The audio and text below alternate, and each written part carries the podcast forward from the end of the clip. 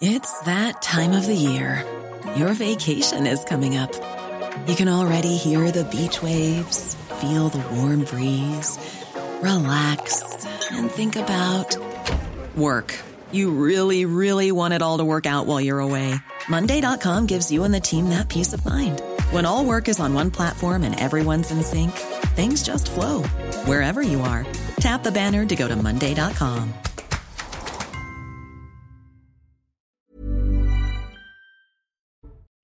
Bonsoir à tous et bonsoir à toutes. Bienvenue dans Punchline ce soir sur CNews. Les retraites, stop ou encore? Les députés sont encore en train de se bagarrer en ce moment même pour savoir s'ils pourront voter une proposition de loi pour abroger la réforme du gouvernement et revenir sur l'âge de départ à 64 ans. On sera avec notre envoyé spécial, Florian Tardif, qui va tout nous expliquer très simplement.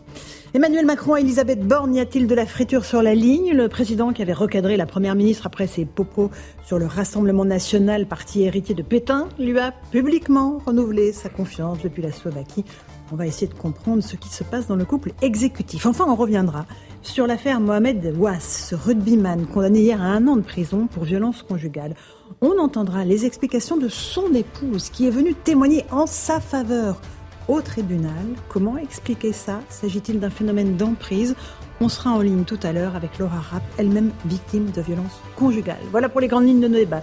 Tout de suite, c'est le rappel des titres de l'actualité. Il est 17h, c'est Maureen Vidal. L'IHU de Marseille en cours de perquisition dans le cadre de l'information judiciaire ouverte en 2022 par le parquet. L'Agence nationale de sécurité du médicament avait notamment relevé de graves manquements à la réglementation des recherches impliquant la personne humaine lors d'essais cliniques. Ces essais pratiqués sur des patients atteints de Covid-19 à base d'hydroxychloroquine. Dans une tribune, 16 sociétés savantes de médecine dénoncent le plus grand essai thérapeutique sauvage connu.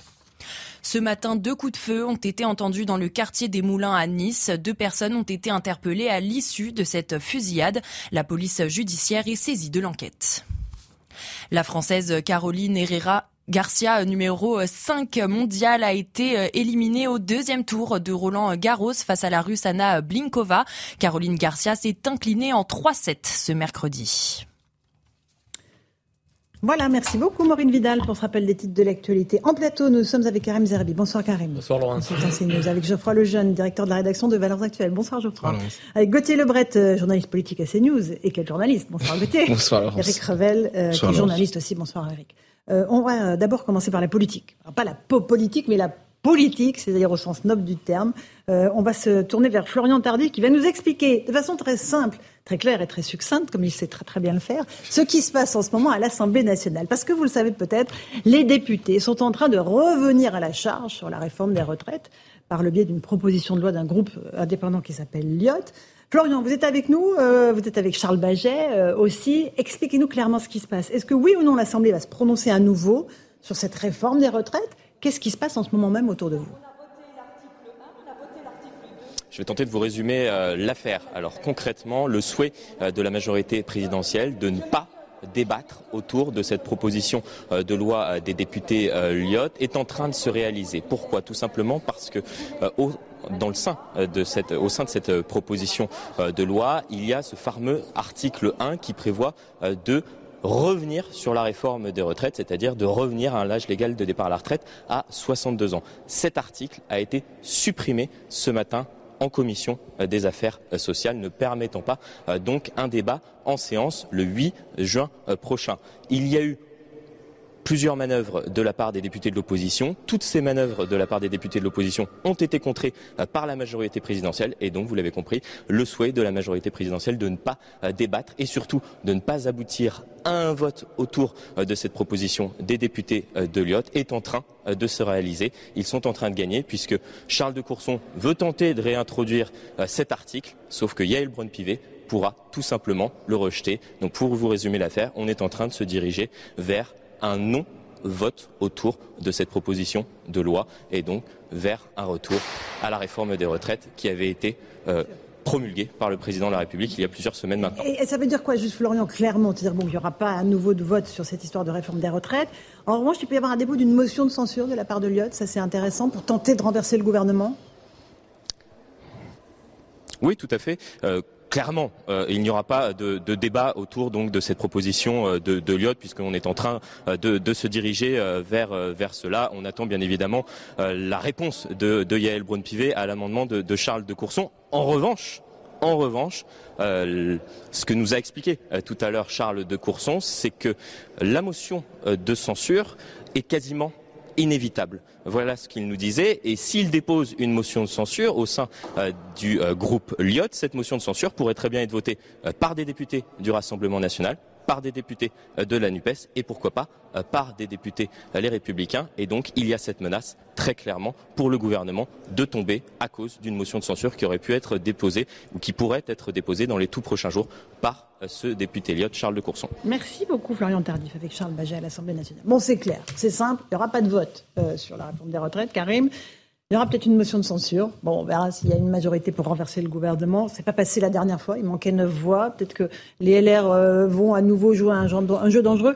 Mais pour les Français, qu'est-ce que ça change en vérité? Parce qu'il faut penser à eux. Euh, c'est la retraite à 64 ans ou à 62 ans. Ça, ça va pas bouger. Non, mais cet épisode avait un caractère symbolique. Euh, sur le plan politique et sur le plan démocratique. Pourquoi? Parce que même si la proposition d'abrogation de la loi sur l'âge de départ à 64 ans de la réforme des retraites n'était pas, euh, je dirais, censuré par le gouvernement et par toutes les manœuvres du gouvernement, et l'énergie qu'il a déployée, la mobilisation dont il a fait preuve.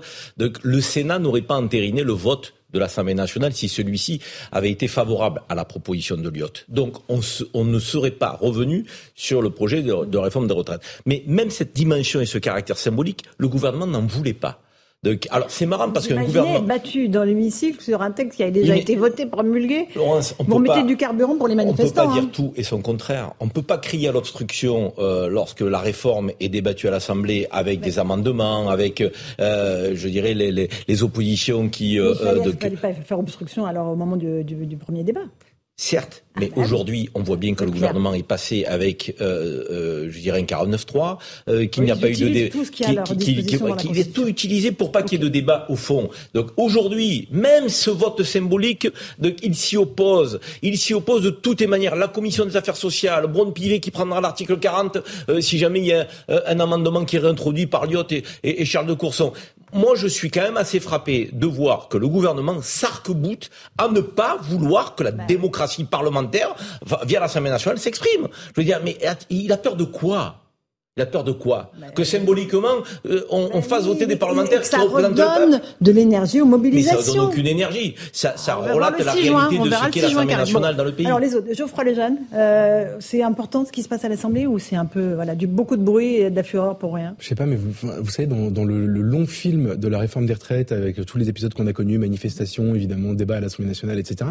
Euh, c'est un épisode de plus qui, pour moi, en fait, finit par dessiner le, le, euh, le, le visage d'une majorité quand même très très faible, en fait, très très très affaiblie, qui en effet a peur du vote, qui en effet euh, a peur, en tout cas a, beaucoup craint la rue, euh, qui, qui, qui, est, qui, se retrouve, qui est minoritaire quand même dans l'opinion, qui est minoritaire même à l'Assemblée. Donc, euh, je sais pas du tout comment ça terminera et probablement ça changera strictement rien, mais quand même c'est c'est c'est c'est vraiment le pire visage qu'on peut donner quand on a envie de, de, quand on est en début de quinquennat et qu'on a envie de d'appliquer un programme, si tant est qu'il y avait un programme à défendre dans cette dans Il y avait une seule mesure dans le programme en même temps, c'est celle-là, je crois. Donc si tu n'aimes pas cette mesure-là, euh, bon. C'est pour ça ça, c'est une grande faiblesse politique et je sais pas comment on construit quelque chose à partir d'une situation aussi compliquée. Euh, je pense que ça va être super dur. Je mm. pense que euh, et je pense que par ailleurs il y a une côté une fatigue démocratique. Alors on a beaucoup débattu, vous savez, sur le, la crise démocratique. Le gouvernement n'aimait pas qu'on dise ça. Bon, moi je suis désolé, je la vois quand même parce que j'ai l'impression qu'elle existe et et ça va pas ça va pas renforcer le gouvernement du tout du tout de vivre cet épisode supplémentaire si tant est que les Français s'y intéressent encore. voilà, moi c'est la vraie interrogation. Est-ce que les Français s'y intéressent encore? Gauthier Lebret. Ben, on verra vous, ça vous passionne. Alors vous n'allez pas me dire Bien sûr que ça me passionne, mais on verra le 6 juin si les Français sont encore euh, dans la rue. En tout cas, quand on voit euh, qu'on reparle à nouveau des retraites depuis 48 euh, heures, la page n'a pas été tournée. Euh, Emmanuel Macron n'a pas réussi à tourner définitivement la page des retraites. À chaque fois, ça lui revient comme un boomerang. Et vous disiez dans votre lancement, on va faire de la belle politique et pas de la popole. Mais ce qui s'est passé aujourd'hui mm. à l'Assemblée nationale, ce n'est que de la popole. Des centaines de sous-amendements déposés par des insoumis qui ont quitté la salle quand les sous-amendements ont été balayés d'un revers de la main par la présidente Renaissance de la Commission des affaires sociales. Les LR, Olivier Marlex, qui change à la veille ses députés qui étaient en présent dans la commission parce qu'il veut mettre des députés favorables à la réforme des retraites et pas des députés opposés à la réforme des retraites qui était initialement prévue dans cette commission. Donc il y avait que des petites magouilles, de la petite tambouille pour éviter un vote. On voit bien ce que fait aujourd'hui euh, Renaissance en voulant que le texte sorte avec cette mesure enlevée qui fait l'essentiel de ce texte, l'abrogation de la réforme des retraites pour que ça arrive sans cette mesure-là le 8 juin, effectivement, la semaine prochaine, jeudi prochain, dans l'hémicycle. Donc aujourd'hui, c'était vraiment que de la petite magouille, que de la petite tambouille pour empêcher un vote d'un côté, euh, déposer des sous-amendements et, faire du bruit de l'autre. Allez, un dernier mot là-dessus, Eric ouais, Je suis d'accord, c'est un spectacle mm. désastreux. Alors ce que je regarde quand même, c'est l'effet collatéral que ça va produire, parce que euh, l'air de rien, bon, c'est peut-être un peu de la popole, mais euh, la seule issue me semble effectivement le, dépôt d'une motion de censure. Et là, et là, les LR vont être obligés de choisir leur camp. Ça veut dire que, à l'issue de la motion de censure, qu'elle soit rejetée ou acceptée, je pense qu'on peut mettre une pièce sur le fait que le Parti Les Républicains va sans doute imploser. Parce que si, et oui, et oui, parce que si la motion de censure, eh ben, eh ben, écoutez, je, on, euh, verra, on verra ce que feront Pradier et, euh, et les, autres. On verra. Dépend sur quoi va porter la motion de censure. Bah, euh, non, parce que c'est pas, c'est pas clair là encore. Oui, mais on sait la dernière sur quoi la porter. Donc là, elle ne peut pas porter sur, la, sur non, le, même sujet. Mais moi, je pense que Charles de Courson a raison de s'il s'il va jusqu'au bout de déposer cette motion de censure. Et là, les, les députés vont, vont se compter. Mais c'est vrai que ça donne un spectacle absolument désastreux. Et je pense que ça donne du carburant pour la manif du 6 juin. Ah. Ah, donc vous êtes d'accord avec moi Oui, oui. Donc ça va la, situation actuelle, la situation actuelle va donner du carburant. Ben oui. Parce que, parce que les Français euh, qui, qui, manifestent, euh, je pense, vont pas du tout goûter ces petites manœuvres Allez, politiciennes. Dernier mot là-dessus, euh, Gauthier. Oui, mais non, mais si c'est paradoxal parce que si le gouvernement avait attendu le 8 juin et était allé euh, au vote, vu que la manif était le 6, il aurait peut-être pas renforcé les, la, la, mobilisation comme il va le faire effectivement euh, le 6. Et sur les Républicains, je mettrai pas la pièce que vous, euh, allez mettre, cher Eric, parce que par exemple, Eric Ciotti ne veut pas limoger, virer pour de bon Aurélien Pradier. Bruno Retailleau l'a demandé, c'était d'ailleurs chez Laurence Ferrari un matin dans la matinale, et euh, il veut pas le faire, Eric Ciotti. Il veut pas définitivement couper la tête d'Aurélien Pradier. Donc les LR vont s'afficher une nouvelle fois divisés sur cette question des retraites et sur la motion de il y aura sans doute DLR pour euh, la voter, Aurélien Pradier, Pierre-Henri Dumont, mais il manquera toujours les neuf voix pour faire tomber définitivement le gouvernement. Si Pradier rentre dans le rang ou pas. On verra. Alors, on, va avancer parce que le sujet, voilà, on l'a évoqué, ça continue à se dérouler à l'Assemblée nationale, on y reviendra. Ce qui est intéressant, c'est Emmanuel Macron qui était aujourd'hui en déplacement en Slovaquie, euh, qui a réitéré sa confiance à Elisabeth Borne. Ça, c'était pas gagné parce qu'il y avait un tout petit peu euh, de recadrage dans l'air, parce qu'en Conseil des ministres, on se rappelle qu'il a dit, voilà, elle avait parlé du Rassemblement national, parti héritier de Pétain. Emmanuel Macron avait dit au Conseil des ministres qu'on ne combat pas l'extrême droite comme ça avec des jugements moraux. Écoutez ce qu'il a dit en Slovaquie, histoire de remettre sa première ministre en selle. On ne peut plus battre dans euh, nos démocraties l'extrême droite simplement avec euh, des arguments historiques et moraux. D'abord parce que cette extrême droite s'est transformée, et ensuite parce qu'elle a beaucoup d'électeurs aujourd'hui qui euh, ne votent pas pour cette histoire, mais votent parce qu'ils se disent au fond, on n'a pas encore essayé cela, et ce qu'ils nous proposent paraît séduisant. Il faut répondre au concret. Quant à ce que j'ai pu entendre sur Madame la Première ministre, je veux ici lui redire toute ma confiance. Et vous savez, j'ai un mode de, fonctionnement simple. Quand j'ai des choses à dire, les premiers ministres depuis six ans, je le dis dans un colloque singulier dont rien ne sort, et nous réglons les choses ensemble. Je ne le fais jamais autour de la table du Conseil des ministres ou par euh, médias interposés. Et c'est plus simple ainsi, ça fonctionne mieux. Donc elle a toute ma confiance et voici les clarifications attendues sur l'extrême droite. Intéressant, hein, Gauthier Lebret, ce que dit Emmanuel Macron. exactement le contraire. C'est le contraire qu'il a fait. Il s'est passé exactement il a dit devant tous les ministres que. Euh, Alors je sais bien que son entourage nous explique qu'il parlait du contexte à l'international, de l'Espagne, de l'union des droites qui vient de s'imposer en Espagne, qui parlait aussi de l'Italie et de Giorgia Meloni, et pas du tout, du tout du contexte national. Il faisait une référence très claire aux propos euh, d'Elisabeth Borne, même s'il l'a pas forcément regardé, même s'il n'a pas cité son nom à ce moment-là. Il le fait devant tous ses ministres avec la volonté que euh, ça sorte. On n'est pas né hier, on sait comment ça se passe. Si l'Élysée veut qu'un propos sorte, le, le propos donc euh, il y avait volonté euh, effectivement de recadrer Elisabeth Borne. C'est pas la première fois. C'est pas la première fois qu'il la recadre et qu'il l'humilie. Souvenez-vous sur les 49.3. Elle avait dit j'utiliserai pas de 49.3 en dehors des textes budgétaires. Emmanuel Macron, propos rapportés au Canard enchaîné, avait dit c'est comme si un criminel avouait son meurtre. Euh, sur la période de convalescence, Elisabeth Borne avait dit il faut observer une période de convalescence après le 49.3. Interview dans le Parisien où Emmanuel Macron euh, lui donne tort euh, à demi-mot en disant que non, il faut continuer les réformes et en disant que ça se serait beaucoup mieux passé si c'était lui qui avait porté la réforme des retraites. Donc c'est pas la première fois qu'il recadre sa première ministre et il dit qu'il le fait pas en Conseil des ministres exactement ce qu'il a fait hier. Ce qui est intéressant, c'est quand même autour du Rassemblement national. D'abord, qu'est-ce que c'est un parti pétainiste, je crois, le jeune Vous sauriez nous expliquer ce que c'est un parti pétainiste, héritier du Pétain? Bah, En fait, ce serait un, un parti qui assumerait euh, l'héritage, la, la, ligne politique, euh, euh, les idées, les mesures aussi portées par, enfin mises en, en, en, pratique par Pétain quand il était au pouvoir.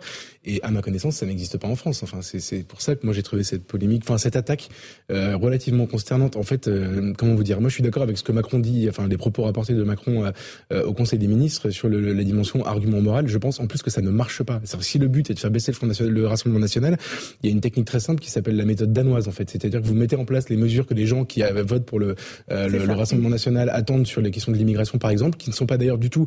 Alors, c'est les idées du Rassemblement national, mais elles sont partagées aussi par une majorité des électeurs des, des Républicains, d'Emmanuel Macron et même à gauche. Mhm. Euh, il y a une majorité de Français. Enfin, vous, vous faites trois sondages par semaine, très régulièrement. bien sûr. Et alors, on peut se rappeler 82% sur les expulsions de clandestins, 59% contre le regroupement familial, enfin, euh, le durcissement des expulsions, etc. Je cite les sondages CSA pour pour CNews. c'est assez éloquent. Donc, en fait, si le, le gouvernement avait la volonté de lutter contre le Rassemblement national, il pourrait faire ça, par exemple. Mhm. Euh, et c'est vrai que euh, c'était c'était très très très déconnecté. Moi, c'est ce que j'ai trouvé le plus juste et le plus amusant dans le propos rapporté d'Emmanuel Macron, c'est la référence aux années 90, c'est-à-dire l'attaque complètement datée, euh, parce que c'est vrai que ça a fonctionné pendant très longtemps. Un argument qu'on a beaucoup entendu à l'époque contre Jean-Marie Le Pen. Contre Jean-Marie Le Pen, qui marchait très bien, etc. C'est juste que en fait maintenant, elle fait 42% au second tour de la présidentielle. On peut plus prendre les choses de la même manière. Mhm. Donc moi, j'avoue, j'ai trouvé cette en fait Elisabeth Borne et je trouve une piètre politicienne. Euh, c'est-à-dire que enfin, son efficacité dans ce genre de, de contexte, euh, je trouve, est, est, assez mauvaise du reste. Rappelons que voilà, elle a, elle, enfin, c'est une, une première, un premier ministre qui n'est pas politique en réalité, qui ne gère pas une majorité, euh, qui n'a pas un profil de politique. Et je pense que c'est ça le vrai sujet pour elle, le vrai problème de fond, c'est qu'en fait, elle n'a pas cette capacité. C'est un métier en fait. On va écouter Marion Maréchal dans un instant. Elle était mon invitée ce matin et c'est intéressant ce qu'elle dit sur le Rassemblement national, parce qu'elle vient euh, en, soutien de sa tante, alors qu'on sait à quel point elles sont désunies politiquement, à quel point Marie Maréchal est partie du côté d'Éric Zemmour, euh, alors que Marine Le Pen comptait sur son soutien. Je ne sais pas si on a le, le, son de Marion Maréchal et si on peut l'écouter. Allez, on l'écoute tout de suite sur le Rassemblement national. C'est extraordinaire cette capacité de la plupart des, hommes politiques français à faire la morale plutôt que la politique. Je sais pas, ils ont raté leur vocation. Parce que fait Emmanuel Macron. Ils auraient dû être euh, curés plutôt que ministres, hein, parce que manifestement, voilà. En fait, ça dit plusieurs choses. Un, évidemment, euh, l'argument est d'une médiocrité, d'une pauvreté intellectuelle euh, et même historique d'ailleurs. le Rassemblement national. évidemment, évidemment que non, évidemment que non. Ne serait-ce que parce que je vous rappelle qu'il s'est créé en 74, hein, quand même, bien après la Seconde Guerre mondiale, rappelons-le quand même. Voilà pour Marie Maréchal. Karim Zerebi. Le Rassemblement national est un parti héritier de Pétain. Voilà ce que dit la, Première ministre. C'est un argument daté, dit Emmanuel Macron. Parce qu'en temps, elle, elle a, eu 88 députés à l'Assemblée nationale. Emmanuel Macron, je trouve que c'est un formidable porte-parole du Rassemblement national. Ah, à ce point-là Formidable porte-parole du Rassemblement national. Vous avez vu ce qu'il nous a dit? Il nous a dit quand même trois choses fondamentales. Un, le Rassemblement national a changé. Ça veut dire qu'il entérine et, il, il, a, comment dirais-je, il, euh, il émet euh, l'idée qu'il est convaincu que le Rassemblement national a changé. Donc c'est plus le FN. Et là, le, RN a essayé de le dire et de le faire passer euh, depuis des mois, voire des années. Deuxièmement, il dit les éléments historiques n'ont plus, en gros, de raison d'être. En tout cas, n'ont plus d'impact, n'ont plus de poids. Et trois, il dit les électeurs ne votent pas en fonction de ces éléments historiques, mais votent parce que c'est le parti qui n'a jamais été au pouvoir. Mm-hmm et que les Français n'ont jamais essayé. Et sous-entendu, qui proposent quand même des choses qu'ils aimeraient peut-être essayer. Mm. qui, peut dire mieux? Excusez-moi. Donc, euh, après Nicolas Sarkozy, François Hollande, Emmanuel Macron, il y a beaucoup de Français qui hésitent peut-être et le président de la République est en mesure de les convaincre. En même temps, euh, ce serait absolument, Eric euh, Revel, pour Emmanuel Macron, si c'était Marine Le Pen qui lui succéderait, pas sûr que ça sera ah, pour, le sa coup, plus il grande l'histoire politique de la Ve voilà. Euh, République. C'est pas cette trace-là qu'il veut laisser dans l'histoire, a priori. Euh, oui, alors ce qui, est, ce qui est aussi intéressant, et je partage tout à fait l'analyse de, de, de, Karim pour le coup, euh, c'est que euh, l'un des ressorts en ce moment que j'entends de la part de, de, dirigeants du Rassemblement national, euh, c'est pas tellement sur notre programme économique est-il meilleur, notre positionnement politique est-il meilleur, même si Marine Le Pen a été la première pendant la campagne présidentielle à mettre euh, le pouvoir d'achat sur la table, qu'historiquement, le Front National, avant l'Assemblée nationale, a mis la question de l'immigration sur la table. Mais le slogan que j'entends, moi, c'est, euh, en fait, ils le disent comme ça, mais notre meilleur tremplin, c'est peut-être euh, ce que vient de dire le président de la République, c'est-à-dire on a tout essayé, donc mmh. pourquoi est-ce qu'on n'essaierait pas l'Assemblée nationale? C'est la petite musique en fait qu'on mmh. entend, avec des Français qui votent de moins en moins, des Français qui voient pas leur situation s'améliorer, quelle que soit l'alternance politique, et donc cette petite musique-là, elle est beaucoup plus forte que finalement, euh, votre programme économique n'est pas un programme économique euh, crédible, votre positionnement sur l'immigration est trop extrémiste. En fait, ça, les Français, ils le regardent même pas. Ils se disent, euh, quel, est, quel, est, mon souci aujourd'hui? J'ai un problème de sécurité qui incarne la sécurité. En mm. fait, voilà. Et on a tout essayé, sauf peut-être le Rassemblement national. Et cette petite musique est en train de faire florès. Et c'est vrai que c'est incroyable d'entendre le président de la République reprendre la petite musique que les leaders du Rassemblement national mettent en scène en ce moment, en disant, mais en fait, les Français, le moment venu, s'ils nous font confiance, ils ne le feront pas forcément sur d'être expressif, mais sûr. on a tout essayé au feu, donc pourquoi pas Alors, et en off, au Rassemblement national, il le dira pas comme ça face caméra, mais quand vous coupez les micros et les caméras, il se félicite évidemment de ce qu'a pu dire le président de la République. Et après, quand il dit ces euh, arguments de, des années 90 à sa première ministre, il était où entre les deux tours en 2017 C'est après les années 90 Au Radour-sur-Glane. pour invoquer quoi? Le péril fasciste qui allait nous guetter si Marine Le Pen était euh, euh accédée à l'Élysée. Donc c'est bien la preuve qu'au fond, on l'entendait hier sur ce plateau avec Louis Dragnel, le RN était sans doute un prétexte. Il avait envie de recadrer publiquement hmm. euh, Elisabeth Borne. Oui, vous pensez ça Non, mais je suis, moi, je suis d'accord. J'ai pensé aussi à Oradur sur Glane parce que il l'a pas fait qu'une seule fois. Il y a eu aussi le, la commémoration, vous savez, du du euh, du, euh, du, manifestant qui avait été jeté dans la Seine, etc. Il a joué plusieurs fois sur ce registre-là de la diabolisation avec des arguments des années 90. La vérité, c'est qu'en fait, je pense que il y a une, honnêtement, je pense de la part d'Emmanuel Macron une fascination malsaine pour le Rassemblement national, qui par ailleurs et, lui, sert beaucoup parce que sans Marine Le Pen, enfin sans le Rassemblement national, il n'est pas élu. En tout cas, il n'est pas élu pareil. Mm. Euh, Emmanuel Macron, c'est c'est pas c'est pas 60% d'opinion positive dans le pays qui partage son projet. On l'a bien vu avec la question des retraites. Par contre, face à Marine Le Pen, tout à coup, c'est plus facile. Donc il, il, s'en sert, il, est, il se croit plus malin. Pour l'instant, il l'a été du reste, euh, jusqu'au jour où ça ne marchera plus. Mmh, je mesure la gravité de ce que je vais dire, mais je suis pas d'accord avec vous, Laurent. Je pense que ça ne le dérangerait pas que Marine Le Pen le succède. Et il ne le vivrait pas comme un échec. Ceux qui devront le vivre comme un échec, c'est ceux qui auront perdu face à Marine Le Pen. Alors que lui a gagné deux euh, fois. Dans son camp. Son camp ou pas. en tout cas, il y aura une nouvelle élection. Hmm. Et moi, je pense que Emmanuel Macron entérine l'idée que lui a battu deux fois Marine Le Pen. Et là, il était prêt à la diaboliser. Or, quand je ne suis plus candidat, je ne suis plus prêt à la hmm. diaboliser. Et donc, que les autres se débrouillent avec elle. et ça veut dire que si demain Marine Le Pen revient au pouvoir, il aura fait deux quinquennats. Rien ne dit que cinq ans après euh, que le RN au pouvoir, il arrive comme une fleur, tel un recours, en disant j'étais le seul à l'avoir battu deux fois. Peut-être qu'il faut que je revienne. Karim, honnêtement, je l'ai déjà entendu dans la bouche de, de conseillers d'Emmanuel Macron, donc c'est partagé, quoi. Euh, premièrement, et deuxièmement, il y a peut-être aussi quelque chose sans faire de psychologie de comptoir. Euh, avant moi, je, je, en fait, je tiens cette formule d'un responsable des Républicains, c'est Geoffroy Didier qui me dit ça. Euh, avant moi le chaos, après moi le chaos. Et, et, et, ça peut lui ressembler. mais l'image serait quand même terrible pour lui sur le coup, avec euh, Marine Le Pen sur le tapis rouge, à qui il confie les clés du palais de l'Élysée. Mais c'est très vrai, Karim, ce que vous dites. On l'a déjà entendu dans son entourage. Il ira après expliquer dans les médias, bah quoi? Moi, je l'ai battu deux fois, Marine Le Pen. Donc dès que euh, c'est quelqu'un d'autre, quand c'est Édouard Philippe, Édouard Philippe est incapable de la battre. Et eh bah pas moi. C'est la faute d'Édouard Philippe. C'est le discours qu'on entendra tout de suite après. Mais l'image sera terrible pour lui quand même. C'est le drame de la politique. Après moi, le déluge. Hein. Oui, mais c'est terrible parce qu'on Ils sont tous comme ça. Eric, vous pensez pareil que euh, bah, je, je trouve que l'analyse euh, oui, intéressante maintenant. Alors oui, euh, Gauthier a raison. Enfin, vous imaginez la scène quand même sur toutes les ah caméras, c'est-à-dire Marine Le Pen qui arrive et qui raccompagne Emmanuel Macron en sa voiture. Qui quitte l'Élysée et Emmanuel Macron qui et Marine Le Pen qui, qui triomphe.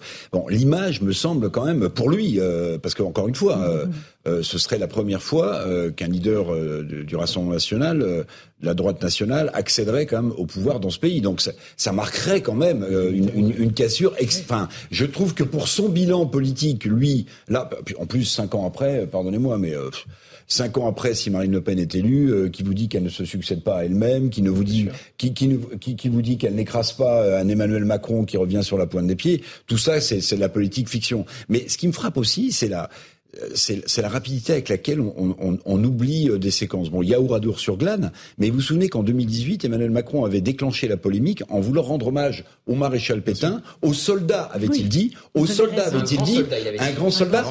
Alors lui, précisément, il, il découpait euh, ce que, que n'a jamais voulu faire, par exemple, François Hollande, qui lors du centenaire de Verdun en 2016 n'avait même pas cité le nom du maréchal Pétain, qui est quand même le vainqueur de, de, de Verdun, euh, et que François Mitterrand, seul président socialiste, faisait déposer déposer des gerbes de fleurs à Port-Joinville sur l'île sur la tombe du maréchal Pétain. Donc, vous voyez, enfin, quand on convoque l'histoire, euh, Elisabeth Borne, c'est peut-être pour ça que Geoffroy a raison. C'est une technocrate avec les qualités qu'elle a, mais c'est pas une politique. Quand on convoque l'histoire, il faut faire attention. alors après, il y a une histoire personnelle d'Elisabeth oui, Borne. Oui, je sais bien. Son père a été déporté, il s'est suicidé. Oui, oui, non, mais je sais bien. Ça mais, dans sa chair. Non, mais bien sûr, bien sûr. Mais ce que je veux dire, c'est que il faut faire attention à tout ça. Et et en fait, ça met en porte-à-faux aussi Emmanuel Macron. Alors, la polémique avait été déclenchée et je crois qu'il avait retiré l'hommage qu'il voulait faire aux soldats, aux grands soldats, euh, maréchal Pétain. Mais vous voyez, on a l'impression qu'elle n'a pas cette épaisseur politique et, même pas une épaisseur politique lointaine, très récente en fait. Ça date de 2018 cette affaire. Et sur le RN quand même, parce que moi j'avais assisté aux 50 ans euh, du RN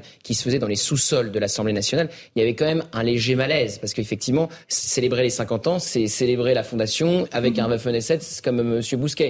Donc tout ça avait été fait euh, en catimini, sans faire de discours pour euh, rompre, sans inviter évidemment Jean-Marie Le Pen, mais en faisant euh, une soirée diapo à laquelle j'avais assisté où on revenait sur les fondations du parti. Donc c'était quand même un, certain malaise. Et puis je rappelle quand même cette manifestation avec deux proches de Marine Le Pen mhm. du GUD. Alors certes, elle dit que c'est des anciens proches, qu'elle les voit plus, mais on a appris par plusieurs enquêtes de différents journaux qu'il y avait encore des liens financiers entre ces hommes-là et, et le Rassemblement national. Alors, euh, de ce que je sais, c'est en train de se terminer pour de bon. Mais il y a quand même un léger malaise encore sur. Karine, un petit mot. à votre mémoire, c'est pas Renaud Bousquet qui déjeunait avec François Mitterrand Si, un autre Bousquet d'ailleurs, hein, c'est pas le même. Hein. Oui. Non, mais, je, pas je suis désolé juste mais il y a une chose qu'on dit, qu'on dit pas suffit, enfin qu'on dit pas assez, c'est sur la fondation notamment du Rassemblement national.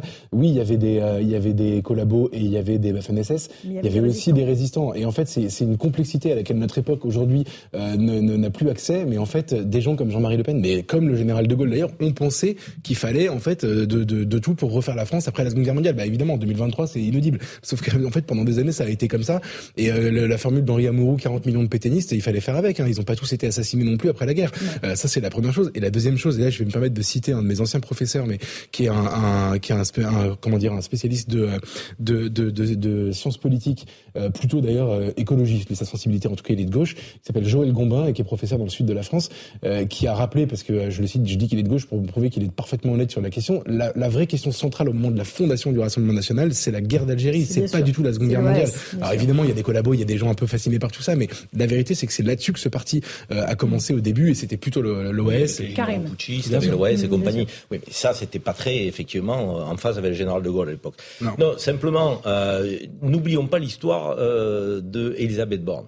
Elisabeth Borne, elle n'a pas de, sensibilité politique au sens, euh, comment dirais-je, bête politique du terme, mais elle a un parcours politique. Et son parcours politique a été marqué par quoi? La défaite de Jospin face à Jean-Marie Le Pen en, 2000, en 2002. C'est ça qui a marqué. Elle était sa conseillère à l'époque. Donc elle est restée sur ce logiciel-là. Et Jean-Marie Le Pen n'est pas Marine Le Pen. Marine Le Pen n'est pas Jean-Marie Le Pen. Et je pense que cette évolution en 20 ans, elle n'en a pas tenu compte dans sa sortie sur le pétinisme. En revanche, je trouve, et là pour le coup, euh, j'ai critiqué Emmanuel Macron et j'ai dit tout le cynisme qu'il pouvait y avoir derrière sa stratégie potentielle, euh, je crois qu'il a raison si on, celui qui veut battre le RN, ceux qui veulent battre le RN, le feront en déconstruisant les idées et pas en revenant sur des, des, des poncifs euh, des années 80. Pause. On se retrouve dans un instant dans Punchline sur CNews. Euh, on aura le rappel des titres de l'actualité. On parlera après des violences conjugales à la lumière de l'affaire Mohamed Ouass. À tout de suite. 17h30, on se retrouve en direct euh, dans Punchline sur CNews. Tout de suite, le rappel des titres de l'actualité. Maureen Vidal. Les députés de la NUP sont claqués la porte de la commission des affaires sociales de l'Assemblée nationale. Ils accusent le camp présidentiel de magouille pour empêcher le vote le 8 juin dans l'hémicycle de la proposition d'abrogation de la retraite à 64 ans, après que la présidente de la commission, Fadila Katabi, ait écarté des milliers d'amendements déposés par la gauche. Mathilde Panot, chef du groupe LFI, s'est indignée et crie aux manœuvres de la majorité. L'inflation a nettement ralenti en mai pour s'établir à 5,1% sur un an. D'après l'INSEE, cette baisse de l'inflation serait due au ralentissement sur un an des prix de l'énergie, des produits manufacturés et des services, mais aussi de l'alimentation. Autre chiffre, la consommation des ménages en France a chuté de 1% au cours du mois d'avril. Le harcèlement se poursuit dans l'entourage de l'INSEE. L'adolescente de 13 ans qui s'est donné euh, la mort le 12 mai euh, dernier. Sa meilleure amie fait aussi l'objet de menaces sur les réseaux sociaux. Pourtant, quatre personnes mineures et une majeure ont été mises en examen le 26 mai dernier et placées sous contrôle judiciaire. Merci beaucoup Maureen Vidal pour ce rappel des titres de l'actualité. On se retrouve sur le plateau de Punchline avec nos débatteurs. On va évoquer l'affaire Mohamed Awas. C'est ce pilier droit du 15 de France qui a été condamné hier à un an de prison ferme sans mandat de dépôt pour violence conjugale. Des faits qu'il a commis euh, sur sa femme en public vendredi dans le centre de Montpellier. Euh, sa femme a pris la parole euh, au tribunal. Elle se dit soulagée que son compagnon n'aille pas en prison. Explication de Marine Sabourin, on en débat ensuite. Il vient d'écoper d'une peine d'un an de prison ferme, mais sans maintien en détention, pour avoir giflé sa femme alors qu'elle fumait une cigarette devant un centre commercial où elle travaille. Iman Awas se dit aujourd'hui choquée par la violence exercée sur elle par son mari, mais n'a pas porté plainte au moment des faits. Présente lors du procès, elle se dit soulagée que son compagnon n'aille pas en prison. La blessure, elle, restera, mais avec le temps, on pardonne. Tout le monde fait des erreurs, c'est sa dernière chance. Il a une très bonne étoile sur la tête, il peut être très reconnaissant. Un acte de violence commis pour la première fois selon sa femme. Lors du procès, le rugbyman a déclaré qu'il ne recommencerait jamais de la vie. La violence conjugale, euh, elle fonctionne un peu comme une toxicomanie, c'est-à-dire qu'il y a cette fameuse euh, promesse, euh, je, chérie, je, je te promets que je ne recommencerai pas, et puis hélas, les mêmes causes produisant systématiquement les mêmes effets, évidemment, la personne recommence. L'avocat du rugbyman espère quant à lui que son client suivra une thérapie prochainement. Il faut absolument quand même qu'il suive une psychothérapie, on fait en tout cas des soins. Parce que, je veux dire, il faut. ce qu'il a fait là, vendredi, c'est pas parce que je suis son avocat. Ce qu'il a fait vendredi, c'est inadmissible. La procureure de Montpellier avait requis 18 mois de prison ferme avec mandat de dépôt contre Mohamed Awas afin de protéger sa femme. Le risque que le joueur recommence à être violent contre son épouse est selon elle majeur.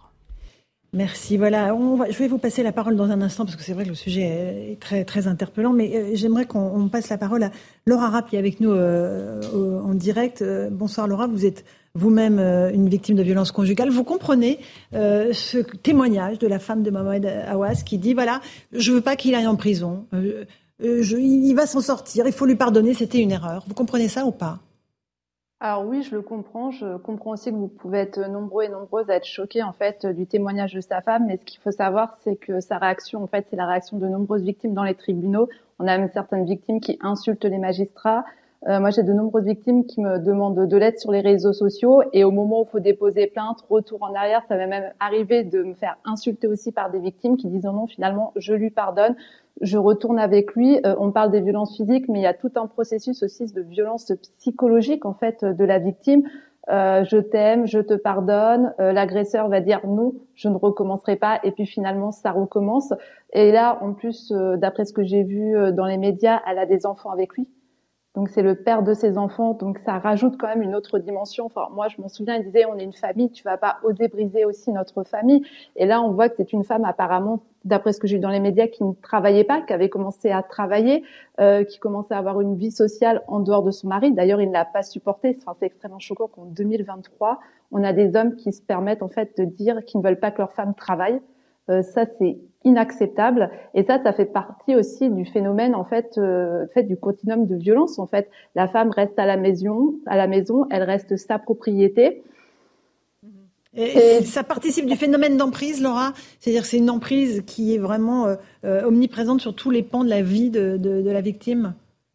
Alors l'emprise, c'est un peu, c'est un peu un mot qui est fourre-tout en fait. On parle plutôt aujourd'hui en fait de ce qu'on appelle le contrôle coercitif. En fait, ce qu'il faut savoir, c'est avant qu'il y ait des violences physiques, parfois il n'y a pas de violences physiques, il y a aussi des violences psychologiques.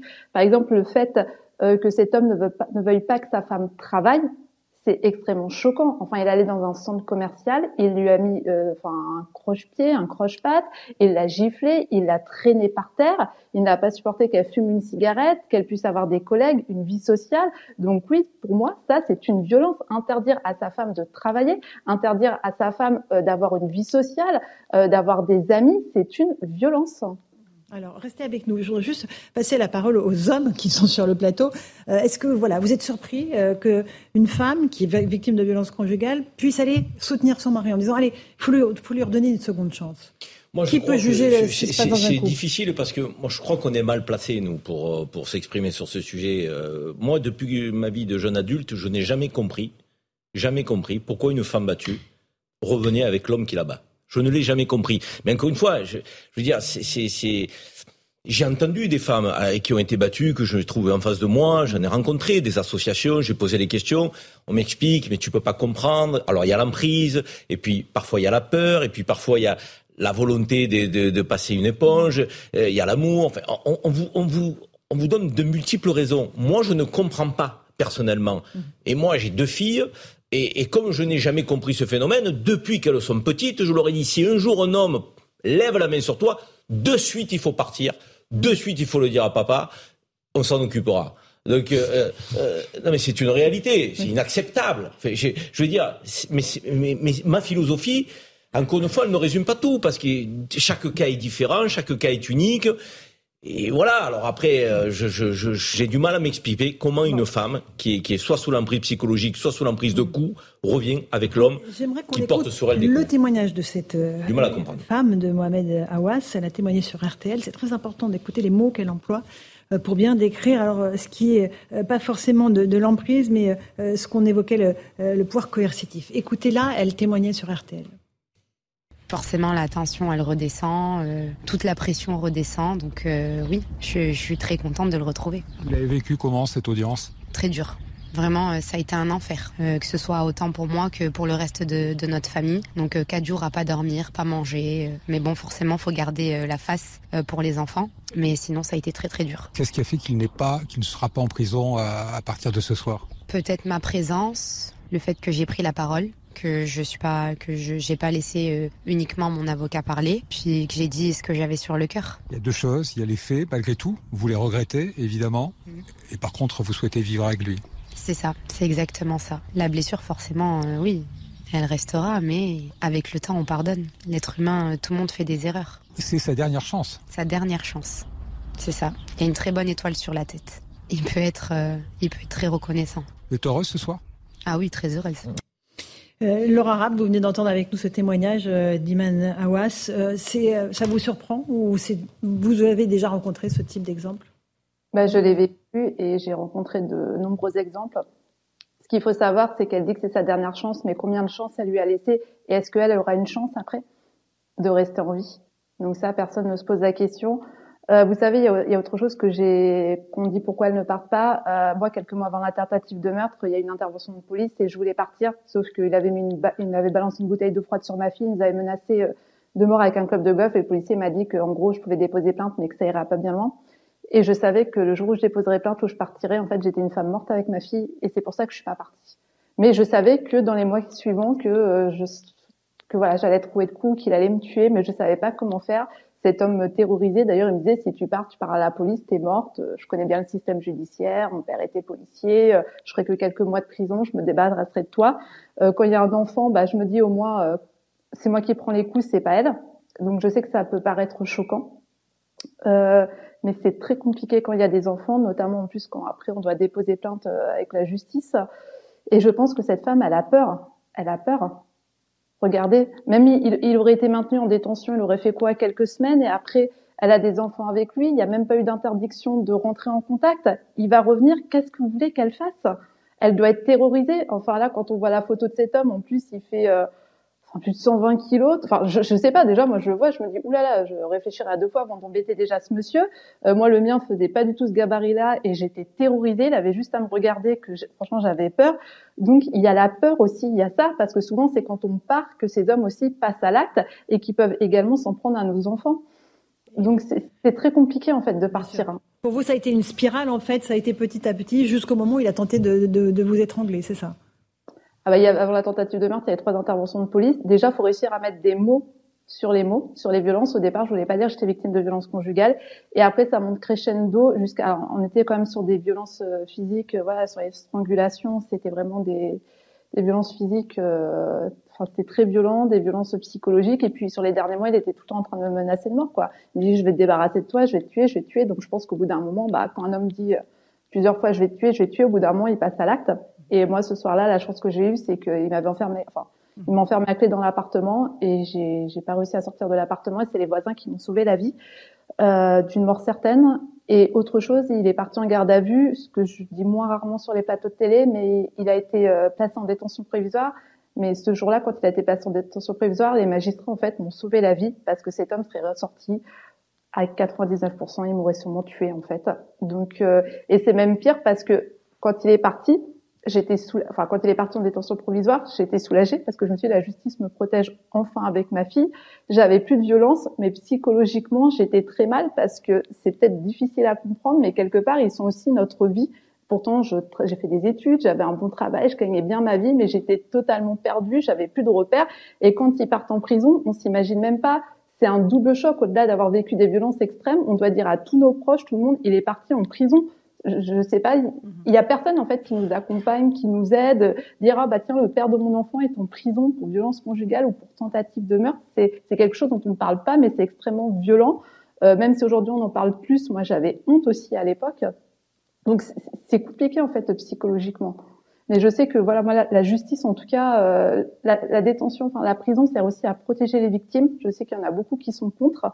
Euh, ou alors, faut séparer aussi euh, l'auteur euh, de la victime un certain temps, aussi pour que euh, la victime aussi ne soit plus sous emprise de cet homme. Laura, où est votre ex-mari aujourd'hui? Est-ce qu'il est toujours en détention? Non, il a pris huit ans pour euh, tentative de meurtre. Il a été libéré euh, au mois de mars, donc euh, j'étais en état de choc. Il a fait une demande d'aménagement de peine qui a été acceptée, malgré que j'avais déposé plainte pour harcèlement avec 10 jours d'ITT, puisqu'il m'a harcelé de sa prison. Ma plainte a été classée sans suite. Et il a été libéré au mois de mars. Donc, enfin, je me doutais l'année dernière, il a fait une demande d'aménagement de peine qui avait été refusée. Et je me doutais que cette année, il a fait la moitié de sa peine. J'en veux pas aux magistrats, c'est le système en fait qui fait ça. Mais ça pose plusieurs questions puisque cet homme, en fait, ne présente pas de regrets, pas de remords. Comme mon avocat m'a dit, son attitude est très inquiétante. Euh, il m'appelait même pas par mon prénom à l'audience. Il m'appelait ma victime, un sentiment de possession. Et puis, quelque part, je l'ai un peu mérité, quoi. Je l'ai insulté, donc il m'a rendu mon coup euh, en m'étranglant. Il n'y a aucune remise en question. Mais notre système judiciaire actuellement euh, ne permet pas de remise en question. C'est-à-dire que cet homme a été à peine condamné par la cour d'assises qu'un an après, il a pu déposer une demande d'aménagement de peine. Là, on est sur une condamnation criminelle, sur une tentative de meurtre. À quel moment, en fait, on fait réfléchir ces hommes, en fait, sur, euh, leurs actes? Alors après, il est quand même en semi-liberté. C'est la moins pire des mauvaises nouvelles, c'est-à-dire qu'il va quand même rentrer tous les soirs. Donc, c'est-à-dire qu'il ne rentre pas au centre pénitentiaire, euh, c'est considéré comme une effraction, voire une évasion. Donc c'est ça, ça me rassure un petit peu. Je préfère ça qu'une sortie sèche, en fait, euh, qui soit complètement euh, dans la nature. Bien sûr. Et euh, il, il, attendait de rentrer en contact avec vous depuis qu'il est sorti de prison? Non, j'ai depuis le mois de mars, j'ai pas de, pas eu de contact avec lui. Merci de ce témoignage édifiant, Laura Rapp. Merci d'avoir témoigné ce soir sur CNews pour nous, nous expliquer comment on peut, en tant que femme victime de violences conjugales, arriver à cet état, encore une fois, de, dépendance, d'emprise face à un, homme violent. Euh, c'est très très lourd ce qu'on vient d'entendre et, très clair dans ce que dit Laura Rapp et Eric Revel. C'est-à-dire, à la fois, il y a le phénomène d'emprise et puis après, il y a cette espèce de moment de sidération où on ne sait plus, euh, en fait, où on en est quand votre agresseur part en prison. Oui, oui, souvent, quand on écoute les témoignages de, femmes qui ont été battues, on, a à peu près affaire au même processus, en fait. Euh. Et ce qui est intéressant, me semble-t-il, mais évidemment, on n'est pas, on vit pas dans, dans, le couple de M. Aouas, c'est que pour moi, il y a trois hypothèses possibles. Bon, on peut pas exclure le fait quand même qu'elle l'aime et qu'elle lui accorde une dernière chance, puisque c'est le père de ses enfants. Bon. Deuxième hypothèse que je vois, c'est ce que j'appellerais une sorte de syndrome de Stockholm. C'est-à-dire, vous savez, souvent les otages, quand ils sont, on parle souvent de syndrome de Stockholm pour des otages, mais ils sont pris par des gens qui peuvent les, rouer de coups, les, les stresser. En fait, il y a un lien espèce d'affectif qui se lie avec le bourreau. Alors, elle peut aussi, euh, j'allais dire à l'insu de son plein gré, être sous l'emprise d'une sorte de syndrome de Stockholm. C'est-à-dire qu'elle sait peut-être qu'elle va risquer sa vie s'il recommence ou des blessures très graves, mais quand même, elle est, euh, elle, est liée par, euh, par ce, syndrome de Stockholm. Puis, dernière chose quand même, pardonnez-moi d'être un peu terre à terre, mais c'est un rugbyman de talent. Euh, il, il, jouait en équipe de France. Il devait signer avec un, un contrat avec Clermont, je crois évidemment. Qui a déjà dit non. Voilà, qui a déjà dit non. Mais cette femme ne travaillant pas, elle a aussi la question de savoir comment euh, ses enfants mm. et elle-même vont aussi pouvoir être nourris, puisqu'elle ne travaille pas. Si si, elle travaille. c'est pour ça qu'elle euh, qui, ah s'en est elle. Ça peut pas être ça, ouais. Ben, ben, je, ben, moi, je mets cette hypothèse sur la table, c'est-à-dire qu'il y a aussi ça. Une mère protège ses enfants et se dit mais comment je vais vivre maintenant mais, Un dernier mot là-dessus, Karim? Non, mais moi, je veux juste dire, encore une fois, parce que nous sommes des hommes et c'est difficile de se mettre à la place des femmes, pour moi, un homme qui porte la main sur une mm. femme, ça n'est pas un homme. Oui, évidemment. Fin des débats On avance. On va évoquer un autre cas qui euh, qui parle beaucoup de ce qui se passe dans notre société. Euh, vous savez, on, a parlé beaucoup de Lindsay, cette petite euh, jeune fille de 13 ans qui a mis fin à ses jours le 12 mai dernier, après avoir été harcelé euh, sur les réseaux sociaux, mais aussi physiquement euh, dans son collège. Euh, aujourd'hui, les insultes, malgré sa mort, se poursuivent sur les réseaux sociaux. C'est absolument abominable. Et aujourd'hui, c'est sa meilleure amie qui en fait les frais. nous l'avons rencontré avec Jeanne Cancard et Léo. Ils ont recueilli son témoignage. Écoutez, ça fait froid dans le dos. C'est un récit signé Valentine Leboeuf. Un cortège de motards est en attente à la sortie du collège. Ils sont venus chercher Maëlys, la meilleure amie de l'INSEE. Elle a repris les cours pour la première fois depuis le drame, une escorte qui rassure la mère de l'adolescente. Ça me touche énormément parce que je me dis, euh, ma fille, elle sera plus toute seule en fait. Ces motards font partie d'une association créée après le suicide de l'INSEE. Ils escortent Maëlys jusque chez elle, en sécurité.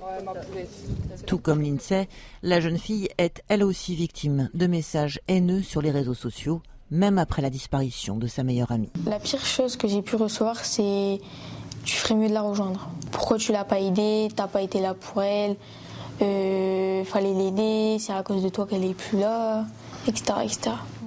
Des messages anonymes pour l'insulter et souiller la mémoire de son ami Lindsay. Il y en a qui avaient dit qu'ils allaient aller pisser sur la tombe de Lindsay, la brûler.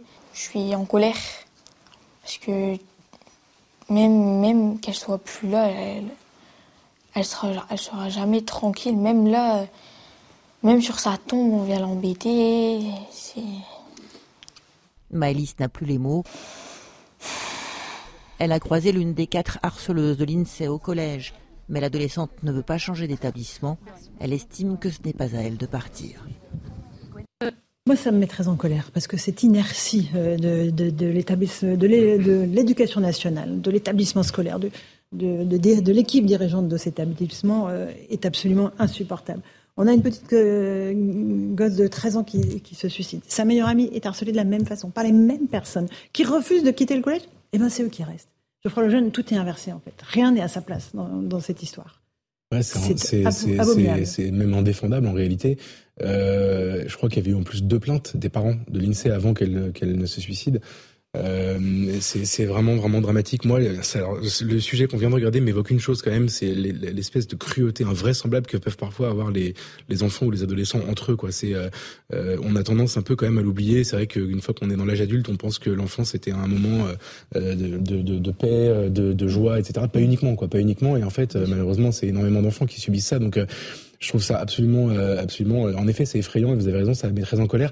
Alors, si dans ces cas-là, moi, j'essaie de penser toujours à la chose qu'on pourrait changer. Est-ce que est-ce qu'il y a une solution, disons politique, ou en tout cas une solution euh, déjà que euh, le personnel de l'établissement réagisse, peut-être. Mais, déjà la, base. Premièrement, bien sûr, et puis ensuite, parlons, euh, parlons du ministre de l'éducation nationale. Je suis désolé, mais en fait, moi, je, je trouve que ça devient indéfendable aussi euh, d'avoir euh, ce bilan-là dans beaucoup de domaines, parce que je vous parle pas de d'insécurité, de, de, je vous parle pas de de, de professeurs abandonnés, etc. Et, la, et la, désinvolture avec laquelle il traite ce genre de choses, et il se consacre à des micro-phénomènes qui, pour aller vite, la communication permanente sur l'inclusion des enfants. ça date pas de sa prise de fonction. Je suis d'accord, mais comme ces phénomènes-là, tu as raison, bien sûr. Et par ailleurs, on va mettre tout le monde dans le même sac, ou en tout cas expliquer que ce sont des phénomènes qui échappent peut-être au seul ministre, bien sûr, évidemment. Mais mais il y a une communication que je trouve très désinvolte sur l'inclusion des enfants LGBT qui, pour moi, confine à la propagande, alors que justement, c'est. Pardon, je vous parle du ministre de l'Éducation nationale. D'accord, mais on parle là d'une petite euh, jeune fille de 13 ans justement, qui s'est suicidée. Justement, justement, je tiens, non, mais je tiens absolument à ça. La communication du ministre de l'Éducation nationale depuis 15 jours n'est que là-dessus n'est que sur l'inclusion des enfants LGBT et c'est un sujet, je pense, du dossier du harcèlement scolaire avec Brigitte Macron, l'épouse du président. Non, non, Mais là, il y a une inertie de l'éducation nationale. Alors, vous, voulez parler là-dessus Je passe Oui, sur euh, Papendia, et c'est vrai que même s'il s'est saisi du dossier, on voit pas très bien où il est. Il peut aller sur place, il peut actionner les services de l'éducation nationale. C'est peut-être euh, être, euh, c'est peut-être ce qui est en train de se passer. Je rappelle que récemment, on a eu une autre affaire où heureusement le dénouement n'a pas du tout été le même, mais où il a fallu rendre l'affaire médiatique, publique, pour que l'enfant, euh, les harceleurs soient euh, déscolarisés. Et le père a rencontré il y a quelques jours euh, Brigitte Macron. Donc à chaque fois, c'est pareil. Il faut que ces affaires soient publiques pour que ça bouge. Et effectivement, on entend quasiment plus la première dame, alors que c'est pas son rôle, même si elle a été professeure par le passé, que Papendia qu'on n'entend pas du tout sur le sujet. Effectivement, on l'entend sur différents sujets. Je préférerais parler de la mixité sociale à l'école parce que ça, ça, a été un vrai sujet politique et un vrai revers politique pour lui parce qu'il a été complètement lâché en race campagne par Emmanuel Macron. Mais c'est vrai que on pourrait entendre le ministre. Il pourrait faire une matinale, il pourrait s'exprimer sur ce sujet, il pourrait se déplacer sur place. C'est pas que ça, c'est quand même là, on parle de gamines qui sont. C'est de la violence aussi entre, entre femmes, euh, il faut le dire. Elle est harcelée par des. La première était harcelée par des filles et, la deuxième aussi. Et on n'arrive pas à stopper ça, Karim Il n'y a pas un moment où le, le, directeur d'établissement va dire on convoque tout le monde? Je suis choqué par deux phénomènes et permettez-moi, je ferai le lien entre le précédent sujet et celui-là. Dans notre pays, philosophiquement, on ne met pas la victime au centre de nos préoccupations. On ne met pas la victime au centre de nos préoccupations. La victime, ce sont les enfants harcelés. La victime, ce sont les femmes battues. Et vous vous rendez compte que pour les femmes battues, c'est elles qui doivent quitter le logement, la plupart du temps. Et que là, pour les enfants harcelés, c'est eux qui doivent quitter leur collège. Enfin, faisons une priorité de la victime. Et il faut, il faut, il faut faire peser, je veux dire, une pression énorme euh, sur les auteurs là, on a l'impression qu'il y a une forme d'impunité. Vous vous rendez compte que sa meilleure amie est victime de harcèlement alors que son amie est morte? Mhm. Mais où va-t-on? L'impuissance qu'on dégage de cette situation-là. Enfin, je sais pas, moi. Il faut à un moment donné avoir des mesures, je dirais, radicales face aux auteurs et remettre la victime au centre. Si la petite veut changer de collège, alors oui, ça doit être son choix.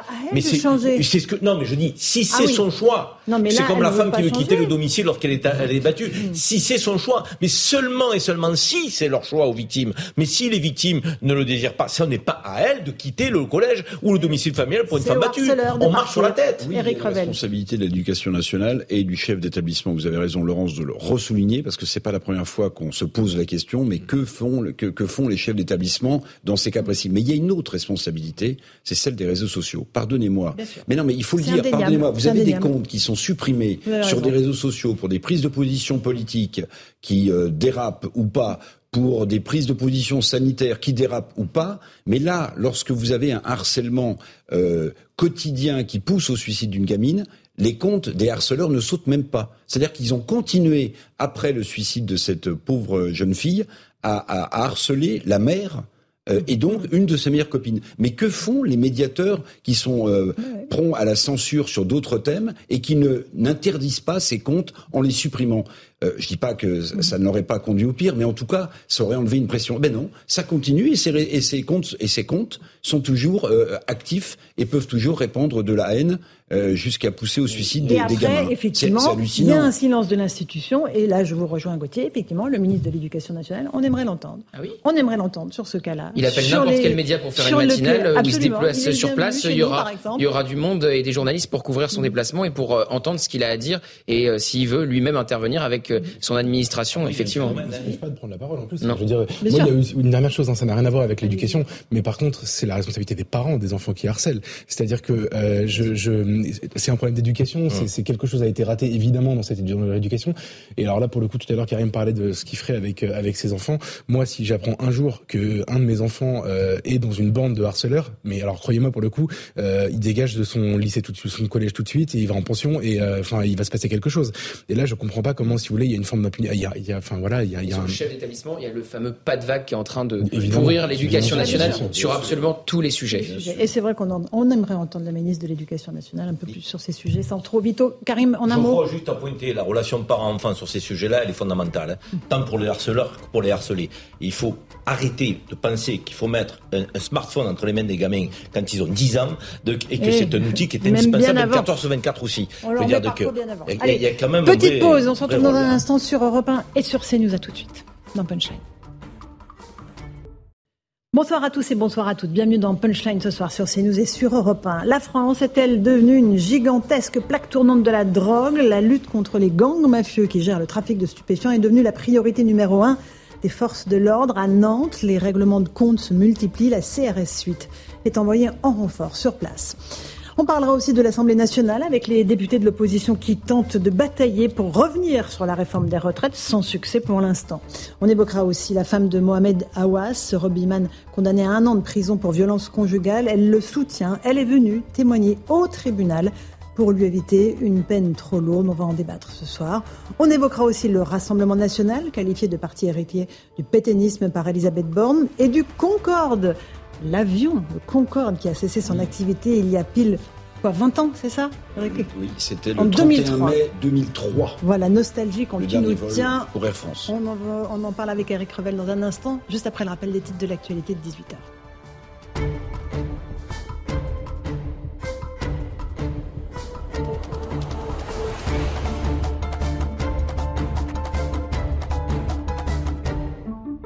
Il est pile 18h, bienvenue si vous nous rejoignez à l'instant sur Europe 1 et sur CNews. Les députés de la NUPS claquent la porte de la Commission des affaires sociales de l'Assemblée nationale. Ils accusent le camp présidentiel de magouille pour empêcher le vote le 8 juin dans l'hémicycle de la proposition de loi du groupe Lyot pour abroger la retraite à 64 ans.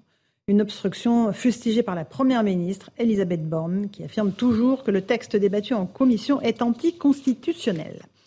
Emmanuel Macron assure Elisabeth Borne de sa confiance. Le président de la République est en déplacement en Slovaquie. Il s'est exprimé au lendemain d'une réaction qui est apparue comme un recadrage de sa première ministre. Elle avait jugé ce week-end que le Rassemblement national était un héritier de Pétain. Le président avait alors précisé que le RN devait être combattu par du concret et sur le fond et non par des arguments moraux. La baisse de l'inflation en France, elle s'établit désormais à 5,1% sur un an après avoir atteint plus de 6% en début d'année. Euh, d'après l'INSEE, cette baisse serait due au ralentissement sur un an des prix de l'énergie. Autre chiffre plus inquiétant, en revanche, la consommation des ménages en France a chuté de 1% au cours du mois d'avril. Une perquisition en cours à l'IHU de Marseille. Euh, elle est menée par les gendarmes de l'Office central de lutte contre les atteintes à l'environnement et la santé publique. Elle survient trois jours après la publication dans Le Monde d'une tribune contre l'IHU de Marseille et son ancien directeur, le professeur Didier Raoult. Enfin, un mot de tennis pour terminer avec une mauvaise nouvelle pour les Français et les Françaises notamment. Caroline Garcia est éliminée du tournoi de Roland Garros. Elle s'est inclinée au deuxième tour, battue en 3-7 par la russe Anna Blinkova. Voilà, il est 18h02. On est en direct sur euh, CNews et sur Europe 1 avec Karim Zerebi. Bonsoir Karim, consultant CNews. Geoffroy Lejeune, directeur de la rédaction de Valeurs Actuelles. Bonsoir Geoffroy. Avec maître Pierre-Henri Bovis, avocat. Bonsoir maître. Bonsoir. Et Eric Revel. Bonsoir, Eric. J'espère que vous allez bien.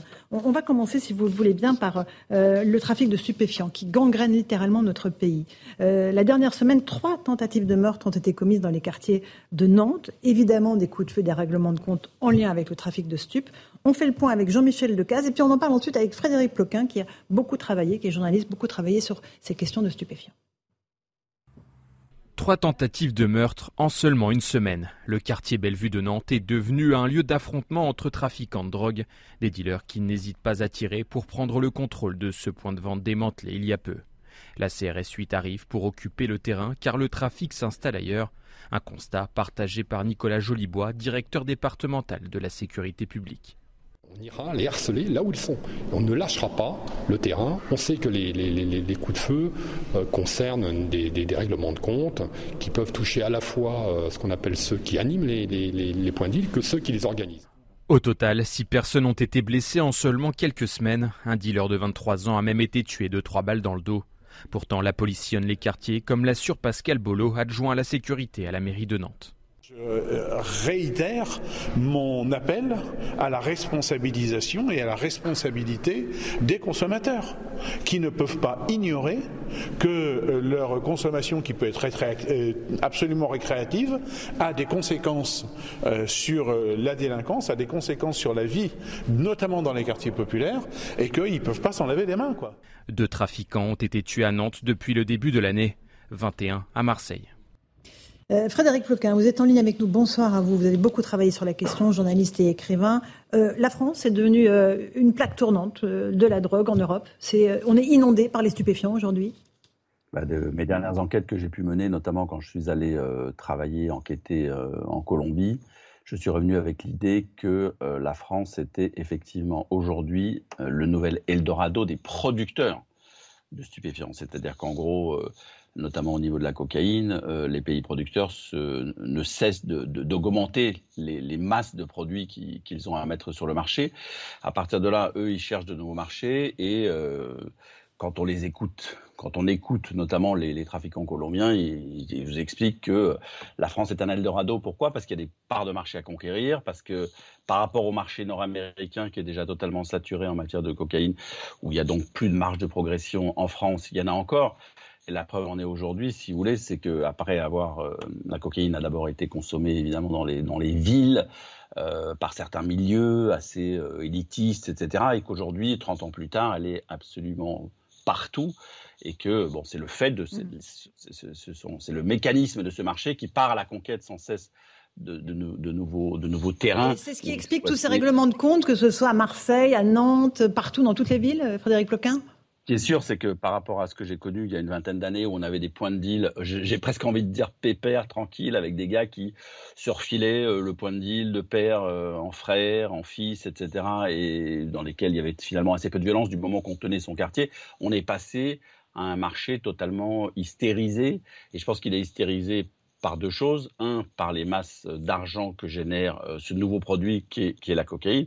Et deux, par le fait aussi, il faut pas l'oublier, je veux dire, faut pas, faut pas, euh, enfin moi j'ai envie de vous dire ça, l'État ne reste pas les bras croisés, la police, moi je, suis au contact avec les policiers en permanence, mmh. et je peux vous dire qu'ils font du boulot, et le fait d'aller dégommer des têtes en permanence comme ça dans les lieux, c'est formidable, ils font leur métier, ils font leur travail, ils les envoient en prison, qu'est-ce qui se passe quand vous mettez à Marseille, à Nantes ou ailleurs, quand vous mettez le boss en prison, qu'est-ce qui se passe? Eh bien, vous avez les lieutenants, le numéro 1, le numéro 2, le numéro 3, qui vont se ah, on dirait, si on était dans une cour de récréation, on dirait se chamailler, sauf que là, ils sortent tout de suite les armes et qu'il n'y a pas, c'est pas comme autrefois où on va aller euh, régler la question au coup de poing euh, sur un petit parking, etc. Pas du tout. Aujourd'hui, on sort direct les armes.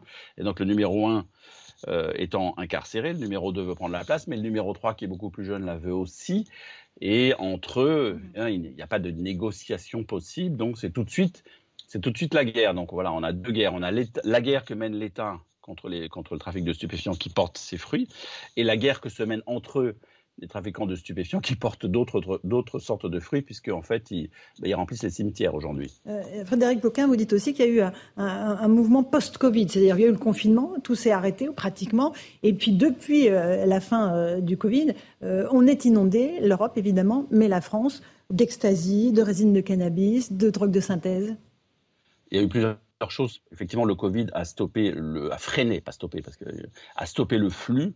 Donc il y a eu des gros stocks qui ont été accumulés, euh, que ce soit au Maroc pour le cannabis euh, ou en Amérique du Sud pour la cocaïne, qu'il a fallu à un moment donné déstocker. Donc quitte à baisser les prix, qui dit des prix peut, voilà, le, litre de lait, euh, le, le, kilo de beurre augmente, mais pas le, pas le gramme de cocaïne, ce qui ce qui est quand même un signe en soi justement du fait qu'il euh, y a de, de nouvelles, une nouvelle offre qui ne cesse d'augmenter. Donc après, après la après la, pandémie, on, va dire, on a été, la France a été effectivement inondée de produits, que ce soit dans les ports, etc. Donc après, ça génère des vocations sur le terrain nécessairement. Et le Covid a aussi fait autre chose qui, là est beaucoup plus subtil et moins visible, c'est que le marché s'est aussi réorganisé de façon beaucoup plus occulte. Et euh, aujourd'hui, on a effectivement des trafiquants qui euh, ont dépassé le stade un peu mmh. finalement euh, un peu passé de point de deal pour aller acheminer la marchandise et le produit directement auprès du consommateur. C'est ce qui se passera demain quand justement tous ces points de deal seront cernés par les CRS. Il va bien falloir trouver d'autres solutions. Et comme ils ont toujours un temps d'avance, les trafiquants euh, sur euh, l'État et ceux qui les pourchassent, ben, ils ont déjà trouvé une petite parade. Merci beaucoup Frédéric Lequin pour cette explication. Karim Zeribi, effectivement, on, est face à un, un, regain de violence et de tension liées au trafic de stupéfiants. Ça mobilise énormément les forces de l'ordre parce qu'ils doivent absolument arrêter euh, ces, trafics qui font des victimes euh, collatérales. Parfois, c'est des simples passants qui se font euh, assassiner parce qu'ils sont au mauvais endroit au mauvais moment. C'est une priorité numéro un aujourd'hui Priorité numéro un, mais je crois que malgré tout, on sous-estime l'ampleur du, phénomène. Et on n'a pas les moyens de nos ambitions. Moi, je le dis très clairement. On n'a pas les moyens de nos ambitions sur le plan diplomatique. Je prenais le cannabis, 80% du cannabis vient du même pays pas d'action diplomatique envers ce pays. On n'a pas de contrôle de nos frontières. Ça passe par l'Espagne, donc ça rentre en France. Donc euh, on a une impuissance euh, à mettre fin à ces euh, cartels. Moi, j'appelle ça des cartels aujourd'hui. Ils sont gangstérisés. Donc, il y a plus de. C'est pas pyramidal. Hein. Il n'y a pas un chef en haut et tout le monde l'écoute. C'est pas la Camorra. C'est pas la mafia italienne. Non, on a une, plutôt une approche à la mexicaine aujourd'hui. Donc, des gens qui mmh. s'entretuent, qui ont parfois grandi ensemble, qui donc, étaient côte à côte, ont commencé leur business du trafic ensemble, et puis aujourd'hui s'affrontent parce que chaque bout de territoire rapporte. Vous vous rendez compte qu'on est entre 50 et 80 000 euros pour certains points de deal quand même, à Marseille. Entre 50 et 80 000 euros par jour. Je ne sais pas si vous vous rendez compte. C'est de la folie pure. Et aujourd'hui, pour, pour éliminer quelqu'un avec 3 à 5 000 euros, vous trouvez un gangster de, qui va prendre une arme et qui va tuer quelqu'un. Entre 3 et 5 000 euros. Les gens ne tuent pour rien. Je veux dire, c'était impensable il y a 10 ans ce que je vous dis là. En plus, vous avez une forme de délocalisation aujourd'hui des équipes. Les guetteurs, ben, ne sont pas marseillais à Marseille. À Lyon, ils sont pas lyonnais. Ils viennent d'où alors? Ils, ont des CDD. Il y a des Parisiens qui descendent qui sont à Marseille. Donc, imaginez les enquêteurs. Ils n'arrivent pas à repérer les gens parce qu'ils sont là pendant trois mois, puis après ils s'en vont, puis il y en a d'autres qui prennent leur place. Donc, et, ils enquêtent durent un an. Puis quand une enquête a l'abouti, on fait tomber le dealer euh, qui est le gestionnaire du, trafic. Mais derrière, il y a une nouvelle équipe trois, quatre jours après qui se remet en place. Je veux dire, on n'a pas les moyens de nos ambitions. Moi, je vous le dis. Il faudrait une juridiction partie, euh, euh, je dirais spécifique. Il faudrait des forces de l'ordre considérables pour être tout tous les jours sur le terrain, les reprendre le territoire en main. Et, il faut avoir une autre jambe après pour que des, des, gamins n'aient pas envie de tomber euh, dans ces trafics. Parce qu'aujourd'hui, l'exemple de celui qui, qui réussit, qui consomme, qui roule avec des belles bagnoles, machin, c'est le dealer. C'est pas celui qui a fait des études. Je dire, si, si, vous voulez, c'est, hmm les normes ont, complètement été bouleversées en disant il faut tout reprendre, mais il faut mettre les moyens. Aujourd'hui, nous n'avons pas les moyens de nos ambitions. On va faire une toute petite pause. Je vous passe la parole dans un instant. Je voudrais juste citer le livre de Frédéric Ploquin qui était avec nous il y a quelques instants, Les narcos français, Brice Bomerta aux éditions Albin Michel. On reparle du trafic de stupéfiants qui est un, vraiment un, fléau dans notre pays dans un instant dans Punchline sur CNews et sur Europe 1. Tout de suite. 18h16, on se retrouve en direct dans Punchline sur CNews et sur Europe 1. On évoquait le trafic de stupéfiants, qui est un problème endémique dans notre pays, qui pourrit la vie euh, dans certains quartiers, qui euh, nourrit une économie euh, souterraine et parallèle absolument hallucinante. On va juste écouter le témoignage d'un habitant de Nantes qui dit à quel point la vie est impossible pour ceux qui habitent dans ces quartiers. C'est toujours des problèmes ici. Donc, mettez une voiture de police qui passe tous les jours. Une seule de voiture, on n'en veut pas 40. Hein. Ça dissuade beaucoup de gens. Et en plus, ça rassure aussi les gens de voir une voiture de police qui est là, qui, qui, fait son tour, euh, même qui peuvent s'arrêter échanger avec les jeunes. C'est important aussi. Le soir, il n'y a personne. Il n'y a, a, aucune voiture de police le soir. Voilà, maître Pierre-Henri Bobis, les habitants demandent la présence de la police parce que malgré tout, c'est dissuasif. Dès qu'on voit une voiture de police, bon, bah, ça s'arrête euh, quelques instants au moins. Vous disiez tout à l'heure pas, euh, les, euh, pas les moyens à hauteur de notre ambition. Pour autant, le, euh, la saisine quand même augmente chaque année et en 2022, c'était un record. 66 tonnes de drogue saisies par la police. On, on estime a priori que le trafic aujourd'hui serait aux alentours de 300 tonnes de... Mais c'est une estimation, on n'en sait strictement rien. Mais on pense que si on a saisi 66 tonnes, c'est que derrière, il y en a peut-être dans les 300. Mais encore une fois, le chiffre et, et toute drogue confondue. Hein. Exactement, toute drogue confondue. Mais donc 66 tonnes, effectivement, c'est une somme colossal. Et effectivement, les, la, drogue s'amplifie de plus en plus et on n'arrive pas effectivement à, endiguer le problème. Et je pense que c'est d'ailleurs aussi un problème lié à la justice, puisqu'aujourd'hui les sanctions sont terriblement faibles, notamment pour les consommateurs. Oui. Vous qu'il faut aller plus fort, taper plus fort les consommateurs? Et Je pense que c'est le, au sens amende du terme, hein, évidemment. Évidemment, au sens, au sens propre du terme et au sens de l'amende du terme. Lorsque aujourd'hui vous êtes attrapé par la police pour de la drogue, alors je ne parle pas de drogue dure, du moins, pour du cannabis par je exemple. Crois que toutes les drogues sont dures, moi, maître Bovis. Non, non euh, sur un plan juridique, sur un plan juridique, vous avez deux types de drogues. Mais moi, je veux dire, tout est compliqué, tout pour différencier les deux types de drogues, sur le cannabis, euh, vous écopez d'une amende, simplement, mhm. consommation. Alors maintenant, si c'est quoi, c'est 130 euros? 135, 135 euros. 135 euros d'amende. C'est strictement ridicule. Comment vous voulez dissuader un consommateur, mhm. si vous ne le tapez pas au portefeuille, de prendre du cannabis? Et maintenant, si vous prenez la drogue, la dite dure, mais j'entends votre propos, effectivement, toutes les drogues sont dures. Toutes les drogues sont dures. Si vous, si on vous attrape maintenant avec de la cocaïne, de l'héroïne, etc., du crack, là, vous pouvez passer au tribunal, vous pouvez effectivement mm. avoir un procès, mais c'est pareil, on est sur des jours amendes la plupart du temps. Donc on est sur de la saisie, évidemment, de, de, de, la drogue, et ensuite sur des jours amendes. C'est vraiment pas sérieux. En tout cas, si on veut un plan d'action pour lutter contre la drogue, on ne peut pas simplement euh, dire aux justiciables, si vous vous faites attraper en train de consommer de la drogue, vous allez écoper de jours d'amende c'est voilà. Eric, Revel, je crois le jeune, peut-être euh, sur ce trafic de drogue qui nous. C'est l'intervention du l'adjoint au maire socialiste, Monsieur Bolo. Euh, alors je ne sais pas si c'est juste un extrait ou s'il a dit autre chose, sans doute euh, plus structurant à côté. Mais ce qui m'a frappé, c'est qu'il dit en fait, je demande aux consommateurs de moins consommer et tout ira mieux. Vous voyez. bah, je pense que là, là, il y a une vraie ligne de fracture politique. Il y a une vraie, me semble-t-il, c'est-à-dire qu'il y a plutôt des partis de droite qui prônent euh, plus de sécurité, plus de moyens, etc. Et puis vous avez ce maire socialiste, mais c'est pas la première fois, euh, maire adjoint socialiste, première fois que je l'entends, pas la première fois que j'entends, qui en fait euh, fait comme s'il n'y avait pas de problème d'insécurité à Nantes, parce que on parle du trafic de drogue, mais enfin on l'a souvent évoqué. il y a la CRS 8 qui a envoyé en renfort, donc il y a quand même un petit problème. mais la CRS 8, elle restera le temps et ah, elle sera déplacée ailleurs, etc. Enfin c'est un grand classique. Ce que je veux dire, c'est le, à mon sens, mhm. le manque de, de, de, lucidité ou alors euh, le biais idéologique qui fait que euh, on demanderait aux consommateurs de moins consommer et on serait en capacité de résoudre le problème. Ça, ça m'a, ça m'a frappé. En tout cas, les, les, trafiquants, ils règlent ça à coup de Kalachnikov. Hein. Maître si, je, si je prends juste un exemple, par exemple, en Suisse, vous avez une police qui est très efficace justement pour lutter contre le trafic de drogue et la drogue, et notamment, c'est une police qui s'appelle la police des mœurs et qui justement euh, vous sanctionne et vous empêche parfois même d'ailleurs d'aller travailler euh, ou même d'ailleurs de louer un appartement si vous avez été pris en train de consommer de la drogue ou du moins de vendre de la drogue. Je veux dire, ce sont des mesures qui sont terriblement efficaces, très dures, avec des amendes qui mmh. s'envolent complètement. On n'est pas du tout à 135 euros. On peut pas être à 1000, 1500. Et d'ailleurs, sur la, la, consommation de drogue lorsque vous travaillez, votre, votre amende peut être aussi corrélée à votre salaire. D'accord. Donc, ce qui directement sur le compte en Karim, soulignait Eric euh, Revel, moi je pense que les choses sont, doivent être complémentaires. On n'a pas à opposer la répression sur les trafiquants, euh, je dirais, de la responsabilité euh, de, que des consommateurs. Euh, c'est l'offre et la demande. Hein. C'est un business. Il est illicite, il est illégal, il est grave, il est dangereux, il est criminel. Ok, mais il fonctionne comme des entreprises.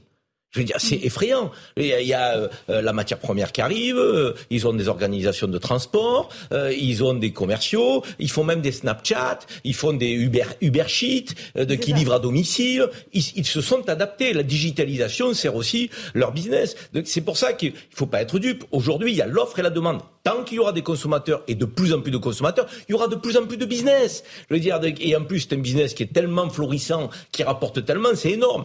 La CRS 8, c'est 200 personnes. 200 personnes. Vous avez vu le, nombre de quartiers que l'on a? À Marseille, on en a 150 qui sont de, de points de deal, de points de deal, 150 points de deal. Hein. Moi, quand je les vois dans un quartier, il se passe plus rien. Donc qu'on me dise pas qu'il y a des quartiers où on peut pas rentrer, où on peut pas restaurer l'ordre, c'est pas vrai.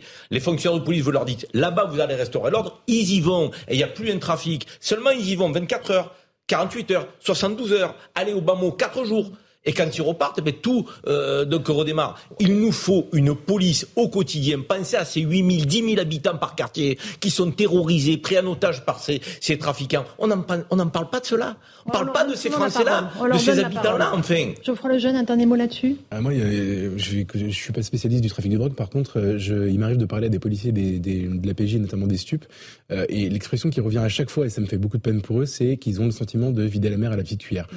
Donc moi, je suis d'accord, hein, les saisies, ils font un travail exceptionnel, etc. Mais en fait, euh, en fait, euh, regardez ne serait-ce que l'évolution de notre commentaire à nous médiatiques. C'est-à-dire qu'il y a quelques années, ça n'existait pas très, pas trop médiatiquement. Il y avait quelques ringards qui étaient opposés, on débattait tranquillement de la légalisation, etc. Aujourd'hui, en fait, on est en train de parler avec des éléments factuels qui viennent le prouver quasiment quotidiennement. On parlait avec Karim pendant la pause du fait qu'au bout de six mois d'année 2023, on a déjà atteint quasiment le nombre de morts de l'année 2022. Donc, en fait, il y a une forme d'un aspect exponentiel du problème qui est à proprement parler terrifiant. Et je pense en fait qu'on n'a pas le contrôle, malgré les efforts héroïques des, des, des policiers notamment, euh, et peut-être même la volonté politique, etc. Donc moi, ce que je me dis toujours, c'est quand on n'a pas la prise, quand on n'a pas prise sur un problème, la solution qui va devoir être euh, adoptée plus tard devra être forcément très très radicale. Parce qu'aujourd'hui, ce qu'on est en train de commenter, en fait, a pris des proportions qu'on on, on, parle de mexicanisation, on parle de narco-État, euh, et on a une ville où il n'y a pas de règlement. Je suis d'accord. Et donc je pense, si vous voulez, que en fait c'est toujours pareil. Si plus on agira tard, plus on devra prendre des mesures qui seront d'une d'une violence et mais bien sûr, et pour, probablement demander par les gens. Mais... Oui, oui, je, vais par les je vais être peut-être un peu plus pessimiste, c'est que le, je, je, pense au contraire qu'aujourd'hui, il y a des territoires qui ont été littéralement abandonnés par la République et que la police n'y va plus. Et n'y va plus non pas parce qu'elle ne peut pas ou est-ce qu'elle ne veut pas, mais parce qu'on lui donne aussi de l'ordre de ne pas y aller. parce que notamment, euh, si elle y va, c'est le chaos total dans ces quartiers-là. Et ça part en guerre civile, en mini-guerre civile. Et il y a aujourd'hui des consignes qui sont données dans certaines préfectures par les préfets eux-mêmes demandant directement à la police de ne pas intervenir dans certains quartiers pour justement préserver une certaine paix sociale, laisser quelques petits trafics opérer et pour ne pas justement bousculer un équilibre qu'on tente dangereusement, qu'on tente dangereusement de, préserver. Je suis du tout, d'accord avec ça. Honnêtement, ma ville, honnêtement, les quartiers les plus difficiles, il n'y a pas de guerre civile si vous y allez. D'abord, ils y vont de temps en temps par opération coup de poing. Il n'y a pas de guerre civile. Je voulais, dire que je partage l'idée que c'est un business et que, comme mm. tous les business, ça répond à l'offre et la demande. Mais comme le soulignait tout à l'heure l'intervenant, en fait, l'offre devient pléthorique en France, le vient pour les raisons qu'il évoquait. C'est-à-dire que c'est devenu inondé par le flux de voilà. en fait, oui, c'est une question d'offre et de demande, mais là vous avez une offre colossale. Mmh. avec tous les enjeux criminels euh, que, que ça induit. Donc c'est de l'offre et de la demande, mais là pour le coup, c'est plutôt du côté de l'offre qui est le problème, à mon avis. C'est pour ça que je, je, je, pointais du doigt les propos du, du, maire socialiste de Nantes qui disait il y a qu'à moins consommer. En fait, on est submergé par des. Vous vous souvenez sur, sur, les plages de la Manche, tous ah les ballots de cocaïne qui sont échoués. Enfin, je veux dire, ça, ça rentre par tous les, j'allais dire par tous les ports, peut-être pas tout à fait. Par tous les ports de France. Il y avait une démocratisation dangereuse, c'est qu'aujourd'hui la cocaïne se retrouve dans tous les milieux, ce qui n'était pas le cas il y a 10 ans. Donc en plus, il y a une démocratisation. C'est pas, cher et on la retrouve aujourd'hui dans des publics de plus en plus jeunes. Allez, et je renvoie au livre passionnant de Frédéric Ploquin qu'on avait en ligne tout à l'heure, Les narcos français brisent l'omerta aux éditions Albin Michel. Voilà pour ce qu'on pouvait dire sur les stupéfiants. On va maintenant parler un tout petit peu de la réforme des retraites parce que à nouveau aujourd'hui, il y a beaucoup de à l'Assemblée nationale. Les députés de l'opposition tentent de forcer le gouvernement euh, et la présidente de l'Assemblée à faire revoter une proposition de loi pour abroger la réforme des retraites. Alors, résultat des courses, on va se tourner vers, euh, vers Florian Tardif, notre envoyé spécial qui se trouve avec Charles Baget à l'Assemblée nationale. Est-ce qu'il va y avoir un vote ou pas sur euh, cette proposition de loi, Florian? Non, vraisemblablement pas, Laurence, puisque le souhait euh, des députés euh, de la majorité euh, présidentielle est en train de se réaliser. Pourquoi? Tout simplement parce que la semaine prochaine, les députés ne devraient pas avoir l'occasion de débattre autour de cette proposition de loi portée par les députés Elliott permettant d'abroger la réforme des retraites. Alors que s'est-il passé concrètement?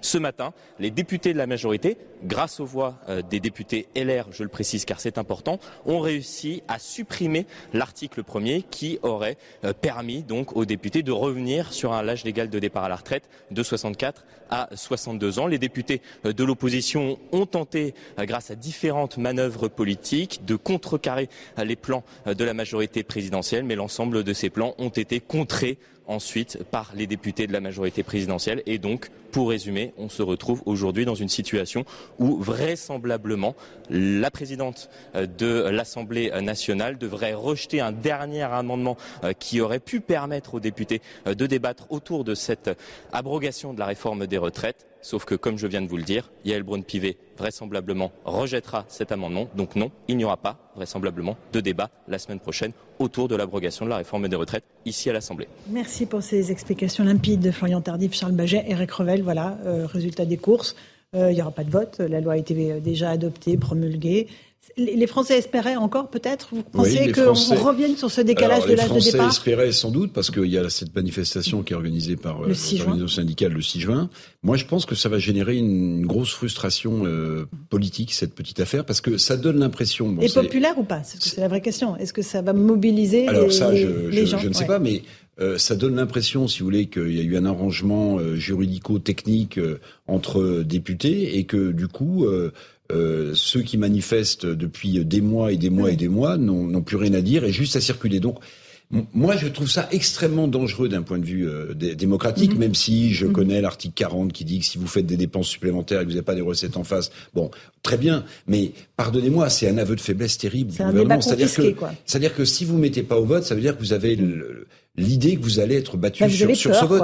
Et moi, je, je crois que ça va créer énormément de, de ressentiments. Et peut-être on verra hein, du carburant pour cette euh, manifestation du 6 juin, peut-être. Euh, rapidement, Geoffroy Lejeune, Karim. Je pense qu'ils sont, ils sont irrémédiablement attirés vers le fond, en réalité. C'est-à-dire que euh, cette équation, elle est impossible pour le gouvernement. C'est, c'est, je, c'était pas, comment dire, c'était pas une agression gratuite. Oui, parce que là, attirer vers le fond, c'est pas forcément très sympathique. Mais, non, mais ce que je veux dire, non, non, mais je, je parlais très sérieusement. C'était pas juste une formule pour vous dire qu'en fait, il y a, y a une équation qui est impossible. Il y a euh, un gouvernement qui est élu sur un projet qui n'est pas populaire, élu pour des mauvaises raisons, euh, une démocratie qui est en train de se, se liquéfier depuis dix ans euh, maintenant à vitesse grand V, on en voit les symptômes à l'œil nu alors qu'avant il fallait un tout petit peu s'énerver pour comprendre, un parlement qui joue de moins en moins son rôle et qui, qui est de moins en moins pris au sérieux par les Français, les gens se déplacent même plus pour voter, enfin mmh. un, un, un, électeur sur deux seulement a voté pour les pour élire l'Assemblée nationale actuelle, le spectacle consternant qu'on voit, qu'est-ce que qu'est-ce qui se passe bien, qu'est-ce qu'il y a de bien dans la photo là en fait, et donc du coup moi, je pense, si vous voulez, que c'est comment dire, la séquence a été catastrophique et en plus elle se prolonge. Il y a un sentiment de, de pour ça je dis attirer vers le fond. Je pense si vous voulez que le, la vraie victime, le vrai, le, vrai drame en fait qui se joue, dont les derniers actes se jouent en ce moment là en ce moment, c'est le rapport entre les Français et leur représentation politique. D'où le fait qu'on a des vrais débats sur le système qu'il faudrait demain. Est-ce que la cinquième mm. République va-t-elle être emportée, etc. Je pense que c'est vraiment ça le sujet. Bon, euh, un tout petit mot, Karim. Un tout petit mot. Moi, je pense que au-delà du carburant que cela peut générer pour l'intersyndicale le 6 juin, moi, je vois au-delà sur les conséquences. On est dans une démocratie qui est de plus en plus technique. Certes, avec des outils légaux, euh, constitutionnels, mais de plus en plus techniques. Et donc de plus en plus désincarnés. Et je trouve que sur cette réforme de la retraite, euh, ça symbolise effectivement le fait qu'on a déshumanisé la démocratie. Les parlementaires n'ont pas pu voter, mmh. n'ont pas pu donner leur avis. Ils sont les représentants du peuple, car cela ne tienne. Même si on a des outils pour contourner le Parlement, sur un sujet pareil, aussi structurant pour l'avenir des Françaises et des Français, je trouve que c'est gravissime d'avoir usé de tous les artifices mmh. constitutionnels pour, euh, éviter, le, vote, donc des parlementaires qui sont les représentants du peuple. C'est l'article 24 qui dit le Parlement passe par le vote. 18h30, on est en direct en punchline sur CNews et sur Europe 1. Le rappel des titres de l'actualité avec Maureen Vidal. Les députés de la NUP sont claqués la porte de la commission des affaires sociales de l'Assemblée nationale. Ils accusent le camp présidentiel de magouille pour empêcher le vote le 8 juin dans l'hémicycle de la proposition d'abrogation de la retraite à 64 ans. Après que la présidente de la commission, Fadila Katabi, ait écarté des milliers d'amendements déposés par la gauche, Mathilde Panot, chef du groupe LFI, s'est indignée et crie aux manœuvres de la majorité. Le harcèlement se poursuit dans l'entourage de l'INSEE, l'adolescente de 13 ans qui s'est donné la mort le 12 mai dernier. Sa meilleure amie fait depuis aussi l'objet de menaces sur les réseaux sociaux. Pourtant, quatre personnes mineures et une majeure ont été mises en examen le 26 mai dernier et placées sous contrôle judiciaire. En visitant Slovaquie, Emmanuel Macron a assuré qu'une Europe de la défense était indispensable et appelle les Européens à acheter des armes européennes.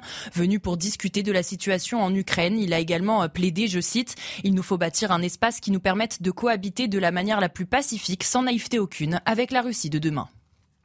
Merci Maureen Vidal pour ce rappel des titres de l'actualité. On fait une petite pause. On va parler euh, de l'affaire Mohamed Awas, rugbyman qui a été condamné à de la prison. Sa femme est venue le défendre. Il était condamné pour violence conjugale, hein, je précise. Euh, ça vous a interpellé, maître Bobby. Eric Revel, vous êtes toujours nostalgique de quelque chose. On va parler du Concorde. Oui, oui. C'était il y a 20 euh, ans. Hein. mais, je, tire, je continue à tirer la plainte. Oui, la c'était le 31 mai 2003. 2003, ok. Le dernier vol. Karim, vous voulez parler? On va reparler de, des retraites. Et Geoffroy? Je réagirai sur mes collègues. Absolument. Rassemblement national national euh, parti héritier de Pétain. A tout de suite dans Punchline sur CNews Europa. 18h35, on se retrouve en direct dans Punchline sur CNews et sur Europe 1. Euh, on a décidé de parler de l'affaire Mohamed Awas. C'est ce pilier droit du 15 de France qui a été condamné hier à un an de prison ferme sans mandat de dépôt pour violence conjugale. Euh, des faits commis évidemment sur sa femme en public vendredi dans le centre de Montpellier une peine qui sera aménageable. Euh, il n'y aura pas d'appel d'ailleurs de cette décision. Euh, sa femme, et ce qui est vraiment euh, le plus marquant dans cette affaire, a pris la parole, maître Pierre-Henri Bovis, lors de l'audience au tribunal. Elle a dit qu'elle se sentait soulagée qu'il n'aille pas en prison. Elle a tenté de dire voilà, qu'il fallait lui pardonner, que c'était une erreur, qu'il allait s'amender. C'est un phénomène qui est assez classique dans le cadre de, de violences conjugales. et donc, grâce à ce témoignage, alors que c'est elle la victime et l'agressée, euh, il ne va pas dormir en prison, sa peine est aménagée. Euh, qu'est-ce qui est marquant pour vous dans cette affaire? Alors, plusieurs choses sont marquantes. déjà, il faut euh, rappeler que les violences conjugales sont en hausse systématique depuis à peu près, on va dire peut-être depuis toujours, mais en tout cas, on, augmente vraiment une hausse depuis 5 ans des, hausses, des violences conjugales. On, à peu près 400 000 interventions policières sont pour les violences conjugales, ce qui est énorme. C'est-à-dire que 400 000 interventions des forces de l'ordre concernent des violences conjugales. Euh, lorsque des femmes justement appellent pour des violences, signalent par le signalement fait effectué par des voisins, etc. 400 000. Et ce, qu'on peut remarquer dans plusieurs dossiers, c'est ce que vous disiez à l'instant à, juste titre, c'est que euh, on se rend compte, et je le vois aussi dans les dossiers, que les épouses, lorsqu'elles sont victimes de violences conjugales, euh, ont ce syndrome qu'on pourrait peut-être caricaturer, syndrome de Stockholm, qui mmh consiste à vouloir évidemment pardonner à l'auteur, mais aussi également retourner vers l'auteur. Et donc, sorte de pardon et donc recommencer ensuite une relation derrière en pensant effectivement que souvent la personne. Quand il y a des enfants d'ailleurs. Souvent quand il y a des enfants. Il y a un phénomène d'emprise, de contrôle coercitif. Exactement. Aussi avec des intérêts. Il y a des intérêts financiers, il peut y avoir des intérêts personnels, notamment familiaux, avec la présence d'enfants, etc. Et donc on va mettre de côté sa vie personnelle, ses sentiments, sa peur, au profit justement d'intérêts. Et c'est là où le risque de récidive de la personne qui a commis ces violences peut... Avec une euh, gradation dans les violences, en allant toujours avec vers une gradation vers les violences, et aussi ce sentiment de culpabilité. Je le vois aussi dans certains dossiers, lorsque je suis en partie civile, je défends des, femmes euh, victimes de violences, ce, ce sentiment de culpabilité qui euh, veut qu'effectivement maintenant on est au tribunal, on est face à un procureur, face à un magistrat, il y a l'auteur des violences qui est en face de vous, qui se fait juger, et déjà Arriver à ce stade-là, c'est un soulagement et on ne veut plus maintenant que la personne aille en prison et on veut que le scénario s'arrête. Mhm. C'est bon. On a eu ce qu'on voulait, c'est-à-dire qu'on est devant la justice, on, est on a franchi un certain pas, pas assez important, mais on ne veut plus que ça continue, on ne veut pas justement que la personne est en prison. Et, donc parce qu'on va culpabiliser et on va se dire mince, comment je vais expliquer à mes enfants que j'ai envoyé le père de justement le, père de mes enfants en prison? Je ne vais pas réussir à l'expliquer, je ne vais pas moi me le pardonner, etc. Donc c'est un, un, sentiment qui est très dur. Donc la plupart du temps, il y a des psys hein, qui accompagnent justement les femmes victimes de violences conjugales pour les accompagner dans tout ce processus. Pas assez souvent, malheureusement. Pas assez souvent. Pas assez souvent. Pas assez souvent, malheureusement. C'est vrai qu'il faut le dire. C'est pas la règle. C'est pas la règle parce qu'aussi il y a beaucoup de femmes qui ont honte euh, d'aller en parler et la plupart du temps donc elles se font accompagner notamment par les avocats qui les euh, qui recommandent très fortement d'aller voir euh, d'avoir des, des, psychologues notamment pour justifier du préjudice moral, mais effectivement pas assez souvent. Et ce qu'on peut regretter dans, les, dans ces affaires-là, je prends euh, ce, cas particulier parce que justement ça illustre mon propos, c'est que la plupart du temps, les magistrats, les juges ne suivent pas les réquisitions des procureurs de la République. Là, c'était en dessous. Hein, et là, c'était largement en dessous. Généralement, les procureurs de la République, euh, qui défendent les intérêts de la société et donc se rangent du côté des victimes, avait demandé plus, la main notamment lourde, notamment sur les violences conjugales, parce qu'ils voient justement, ils sont à la tête des forces de l'ordre, et donc ils voient les interventions la plupart du temps aussi de, de, de faits qui ne vont pas non plus devant les tribunaux, parce que ça s'arrange amiable, parce que généralement après une garde à vue, on voit que le, la, la, personne ne va ne, pas nécessaire de, de l'emmener au tribunal, etc. Et donc on arrive à résoudre ces problèmes. Et il y a des retraits de plainte aussi. Et il y a des retraits de plainte, etc. Mais en tout cas, les parquetiers peuvent avoir la main très lourde parfois même d'ailleurs trop, mais en tout cas la main lourde et la main lourde à juste titre, et les magistrats ne suivent pas ces réquisitions et prononcent des peines largement inférieures. Et donc la plupart du temps, effectivement, c'est des peines aménageables, ce n'est pas de prison, et je ne sais pas si vraiment ça rend service aussi bien à la victime qu'à l'auteur des violences, qui du coup peut-être, euh, qui aussi peut se dire, s'il y a une récidive, si je suis l'auteur de coups. Et d'ailleurs, et j'en conclurai, j'en conclurai, j'en conclurai sur, sur ce point. Moi, j'ai été euh, heurté, mais sans rentrer encore une fois dans les détails du, dossier que je ne connais pas, mais c'est vrai que j'ai été heurté et choqué par les propos euh, qui ont servi d'axe de défense de, de, de, ce joueur de rugby qui a consisté à dire que bon, c'était pas vraiment une violence, c'était un croche-patte, c'était une gifle parce qu'il comme comme elle fumait sur plusieurs mètres parce qu'elle fumait devant Comme elle fumait, il, s'est dit tiens, elle me ment parce que je ne savais pas qu'elle fumait, elle m'a dit qu'elle me fumait qu'elle ne fumait pas. Alors si elle me ment pour ça, peut-être qu'elle peut me mentir pour autre chose. C'est délirant comme axe de défense déjà premièrement, je trouve que c'est vraiment délirant comme axe de défense, mais c'est surtout que c'est dramatique et que ça renvoie mais hmm. quel message justement à ceux qui peuvent être auteurs de violences conjugales. Geoffroy le jeune rapidement, il y a quand même. J'ai bien conscience que euh, que ce que je vais dire n'est pas euh, très politiquement mais par ailleurs, en fait, c'est pas pour euh, euh, c'est pas pour minimiser quoi que ce soit dans cette histoire, mais je me mets à la place. Vous avez parlé des juges qui ont la main, beaucoup moins lourde que les que les réquisitions c'est compliqué, je me mets à leur place. Ça doit être très compliqué dans le cas, prenons le cas de, spécifique de l'affaire Awas, où la victime elle-même ne demande pas qu'il soit condamné, et, et, où en fait, je me dis que si vous condamnez très lourdement, mettons euh, de la prison ferme, etc., enfin avec un mandat de dépôt, euh, vous infligez peut-être une forme de double peine à cette victime. Alors, je sais bien qu'elle a réussi. Enfin, genre, je, je, je, pense en fait que, euh, je pense en fait que, que des victimes qui, qui souhaitent que leur bourreau n'aille pas en prison ça doit, j'ai aucune statistique évidemment, mais ça doit être bien plus fréquent euh, que, euh, que, que ce qu'on imagine. Et, et, je me mets à la place du, du juge. Si vous voulez, comment vous, ça, ça, doit être très très très délicat de dire, euh, Madame, vous lui avez, vous dites que vous lui pardonnez, vous souhaitez qu'il n'aille pas en prison, c'est le père de vos enfants, mais ben, moi je vais l'y coller euh, et il part ce soir. Je, je, je trouve cette situation, j'imagine que ça doit être. Alors, humainement, humainement, c'est difficile, effectivement. Oui, mais c'est leur métier. il faut former. Carrément, un tout petit mot. Sans porter aucun jugement sur les femmes qui subissent et, et, de manière, j'allais dire pérenne, euh, donc pour certaines d'entre elles, les violences, je n'ai jamais compris comment une femme pouvait rester avec un homme violent, donc euh, lorsque celui-ci avait porté euh, la main sur elle. Je, ne l'ai jamais compris. Et, et, parfois, j'ai eu des explications. J'ai parlé avec une femme qui a été victime de violence et un jour, je lui ai dit, mais pendant des années, tu dis qu'il t'a battu. Pourquoi tu restais donc, Elle me répond, il me faisait de la peine. Il revenait en pleurant. Mhm. Et je, je, je, je, ne pouvais pas le quitter. Mais vous vous rendez compte je, de Ces mécanismes de, de, de, mhm. je veux dire, de perversion. Moi, je pense qu'il faut vraiment, vraiment. Alors, la justice, oui, la police, oui, les associations en appui des femmes battues, oui, effectivement, le chiffre euh, de, qui, qui, qui, qui, est effrayant, qui est de plus en plus important, mais surtout l'éducation. Je pense qu'il faut qu'on mette le paquet là-dessus, mhm. du côté des garçons, donc euh, euh, et du côté des filles. N'accepte pas n'accepte pas qu'on t'insulte, n'accepte pas qu'on te porte la main. Donc, euh, dis-le. Libère-toi, n'en aie pas honte et ne t'enferme pas dans cette, euh, ce type de relation. Je trouve que peut-être on ne le fait pas assez en matière d'éducation dans les familles mhm. donc, et peut-être au-delà. Je l'ai dit tout à l'heure, je le redis. Moi, j'ai toujours dit à mes filles, si on te met la main dessus, on t'insulte, quoi que ce soit, tu pars de suite, de suite et tu viens en informer ta famille, ton père euh, donc euh, en, particulier. Et on ne peut pas laisser passer. Et on ne peut pas laisser passer. Je trouve que l'affaire Katnens de ce côté-là, mhm. elle a fait quand même des ravages parce que c'est quand même passé assez facilement du côté de ses proches, ses amis. Il revient au boulot comme si de rien n'était. Euh, il est presque ovationné, le gars, quand il revient par ses amis. Je trouve que ça a été un exemple qui n'est quand même pas réjouissant dans le contexte de notre société. Un tout dernier mot, parce qu'il faut Non, tout dernier mot, c'est vrai que sur, l'emprise, c'est un, phénomène qui est très particulier. C'est-à-dire qu'au début, euh, ça, va, ça part sur des réflexions, des remarques, puis ensuite, ça peut basculer sur des insultes, après des petits bousculements, et ça monte en gradation. Et on parlait de pervers narcissique, on voit jusqu'où la personne est prête à euh, jusqu'à ce qu'elle prenne. En fait, on s'en rend pas compte parce que c'est comme quand on est dans une casserole d'eau bouillante. Si on vous met toute une dans l'eau bouillante, vous avez mal, mais si petit à petit la température monte, vous en rendez pas compte. Vous n'avez pas la lucidité pour réagir dans pour, vous, pour vous donner une, dernière image, un des derniers dossiers que j'ai eu récemment à traiter, il y a eu tout ce processus pendant un an et demi de violences psychologiques mmh. et de violences physiques, mais qui sont montées en gradation. Et la goutte d'eau a été quand même une cigarette écrasée sur le front de la victime.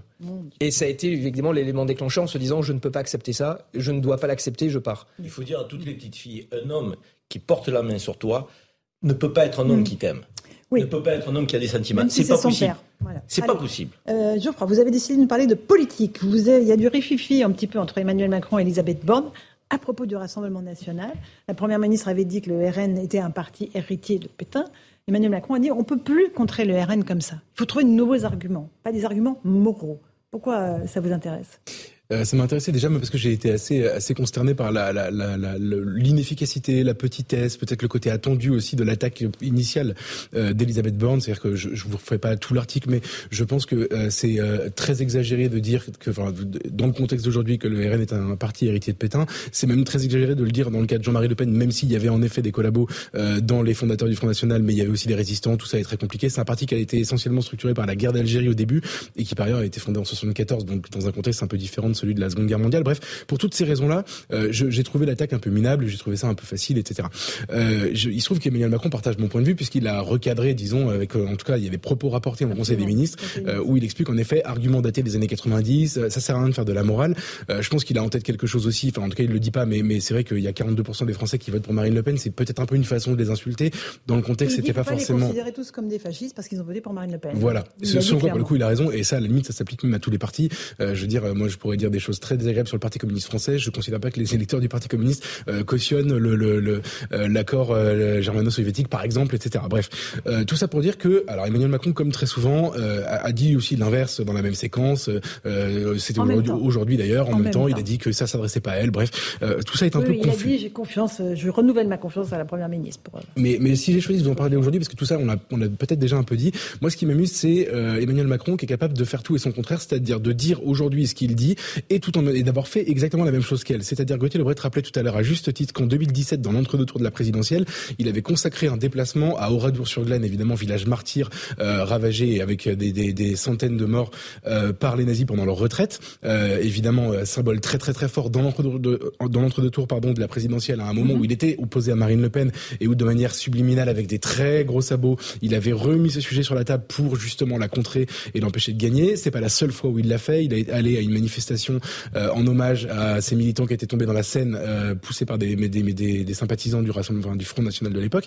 Euh, et Emmanuel Macron sait très bien activer ce levier-là quand il en a besoin, quand il est lui candidat à une élection, ou quand il veut que sa liste, par exemple aux européennes de 2019, quand il parlait de lèpre populiste euh, à propos du Rassemblement National, euh, ou le clip de campagne de La République en marche à l'époque, mmh. qui avait montré aussi des images très angoissantes, qui faisaient écho évidemment à toute cette symbolique-là. Bref, Emmanuel Macron fait exactement la même chose qu'Elisabeth Borne. Juste là en ce moment, il a une besoin peut-être une, une, petite occasion de lui mettre une petite euh, une petite euh, claque symbolique euh, dont il ne s'est pas privé. C'était assez peu élégant et par ailleurs, il a commis exactement la même erreur par le passé. Bon, ça fait réagir quelqu'un, Eric Revel je, je, rajouterais aussi que dans les difficultés qu'on a parfois à suivre les raisonnements du chef de l'État, il y a la pensée complexe, attention. Hein. Pensée complexe, donc il m'échappe forcément parce que trop complexe pour moi. Mais en 2018, je crois qu'il avait voulu célébrer un hommage au grand soldat qui était le maréchal Pétain.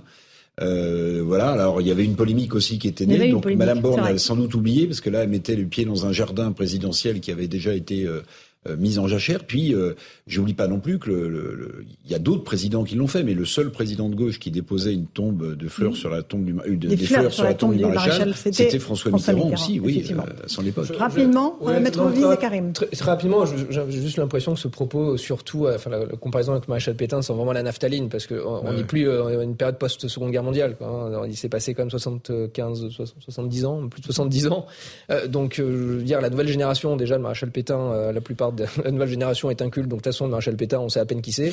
Et euh, non, mais, enfin, triste constat. Triste, triste, triste euh, constat. Assez et, réel. Et, pour justement la génération qui, qui connaît justement ce, ce, ce propos politique depuis 20 euh, ou 30 ans, je, je pense, que, enfin, en tout cas, voilà, c'est un propos qui est, à mon avis, totalement inopérant, qui juste ne sert à rien, strictement à rien, peut-être même d'ailleurs à se faire ridiculiser en Conseil des ministres. Donc je comprends pas vraiment le propos. il est stupide d'imaginer que tous les électeurs du FN sont des fascistes. À l'évidence, oui, c'est stupide. Est-ce qu'il est stupide de dire qu'il y a des groupuscules néo-nazis euh, proches du RN La réponse est non. Ça s'est étayé hmm. par des enquêtes, par des réalités. Euh, Donc je veux dire, je veux dire, euh, encore une fois, ne, faisons pas le grand écart. Euh, ne traitons pas tous les militants du FN de fascistes parce que c'est ridicule. Il y, y, a beaucoup qui sont respectables et, et, qui, et, qui, doivent être respectés. Mais pour autant, dire qu'il n'y a pas de proximité avec des idées néo-nazis de ceux qui défilent parfois et qui se rapprochent du FN, je veux dire, non, non, tout depuis 15 ans. moi, je ne ferais pas ce grand écart. Bah, tout depuis 15, depuis 15 ans dans, dans, la, dans la stratégie de Marine Le Pen dans ce qu'elle a fait, etc., va dans, exactement dans le sens inverse. Les deux ex-trésoriers du, du, du, du, FN, du RN, euh, donc, étaient avec les groupuscules qui nous ont fait tant peur il y a quelques semaines. Et qui, donc, il y a une proximité. Il n'y a pas de frontière non plus. Arrêtez d'imaginer qu'on a élevé ah un bah, mur et qu'il n'y a, plus de lien. Arrêtez. Je suis d'accord avec vous, mais pourquoi vous ne faites pas de lien aussi non plus avec le Parti communiste français et Staline Ce serait. Euh, parler sur le Parti communiste, je vous dirai ce que j'en pense. Mais là, on parle du RN. Ne déviez pas le sujet. On parle du RN. Non, mais justement, je vous rejoins. Mais je vous rejoins, pourquoi on parle du Front National et pourquoi, pourquoi on parle pas du Parti communiste Parce qu'il a fait sa sortie, sinon on n'en parlerait pas. D'où la une chose, c'est que la carte électorale politique française est bien plus compliquée euh, qu'on l'imagine, parce que je rappelle quand même que 20 à 25 des électeurs de la NUPES quand ils ont un choix à faire, ils votent pour le candidat du Rassemblement national au second tour quand ça se présente. Mhm. Première chose. Puis j'ai en, en, mémoire la petite phrase de de Jean-Luc Mélenchon, qui d'une certaine manière avait tendu la masse électorale. Vous savez, sa formule, les fâchés, pas fachos. Vous voyez, les fâchés, pas fachos, c'était une façon de dire, si vous voulez voter pour moi, j'accepte quand même votre, hmm. votre vote. Vous voyez, c'est... Savez ce qu'on disait à Marseille Que les électeurs du RN, c'était un communiste qui s'était fait voler deux fois son autoradio. non, mais c'est pas faux non plus. Puisque aujourd'hui, c'est un électorat très populaire qui, je suis convaincu, pour beaucoup euh, de, de, de femmes et d'hommes de cette électorat, ont voté communiste à un moment donné, euh, parce que elle, surfe aussi sur la question sociale aujourd'hui. Et c'est elle qui l'a mis au premier centre de, de, des débats de la campagne, le pouvoir d'achat. C'est Marine Le Pen qui l'a fait. Non, mais c'est d'autant plus qu'on le voit au niveau des résultats, d'ailleurs, hein, qu'il y a des vases communicants entre LFI et euh, le Rassemblement National. Donc moi, à la fois, je suis, soit je, je, je, je, souris quand je vois Jean-Luc Mélenchon se euh, se jouer les vierges effarouchées quand, quand on sait même que ses électeurs parfois votent Marine Le Pen. Eric Revel, alors vous, vous avez choisi, euh, vous êtes nostalgique. Dans l'âme, vous êtes quelqu'un qui c'était mieux avant. En tout cas, vous allez nous parler du Concorde. Oui, Pourquoi non, mais je, bah, je, vais vous parler du Concorde parce qu'on est le 31 mai 2023 et mhm. le dernier vol du Concorde euh, par Air France, parce qu'il y a aussi British Airways qui exploitait le Concorde, c'était le 31 mai 2003. Et donc ça fait 20 ans. Et euh, on célèbre des anniversaires. Et je vous disais l'autre fois qu'on était les champions des commémorations, parce que quand on regarde sans arrêt dans son passé, c'est qu'on a du mal à imaginer son avenir. Et je pense que c'est exactement là où se trouve la société française aujourd'hui. Mais le Concorde, c'était un bijou de technologie absolument hallucinant. C'était un avion qui volait à Mach 2, c'est-à-dire à plus de 2000 km heure, qui reliait Paris à New York en 3h30. Euh, ce qui évidemment posait des problèmes de concurrence pour Boeing, vous l'imaginez. Donc on a cherché toutes les noises possibles à Concorde, notamment euh, aux États-Unis. Le premier vol d'essai de, de, de, Concorde euh, avec un pilote mythique qui s'appelait André Turca, c'était le 2 mars 1969.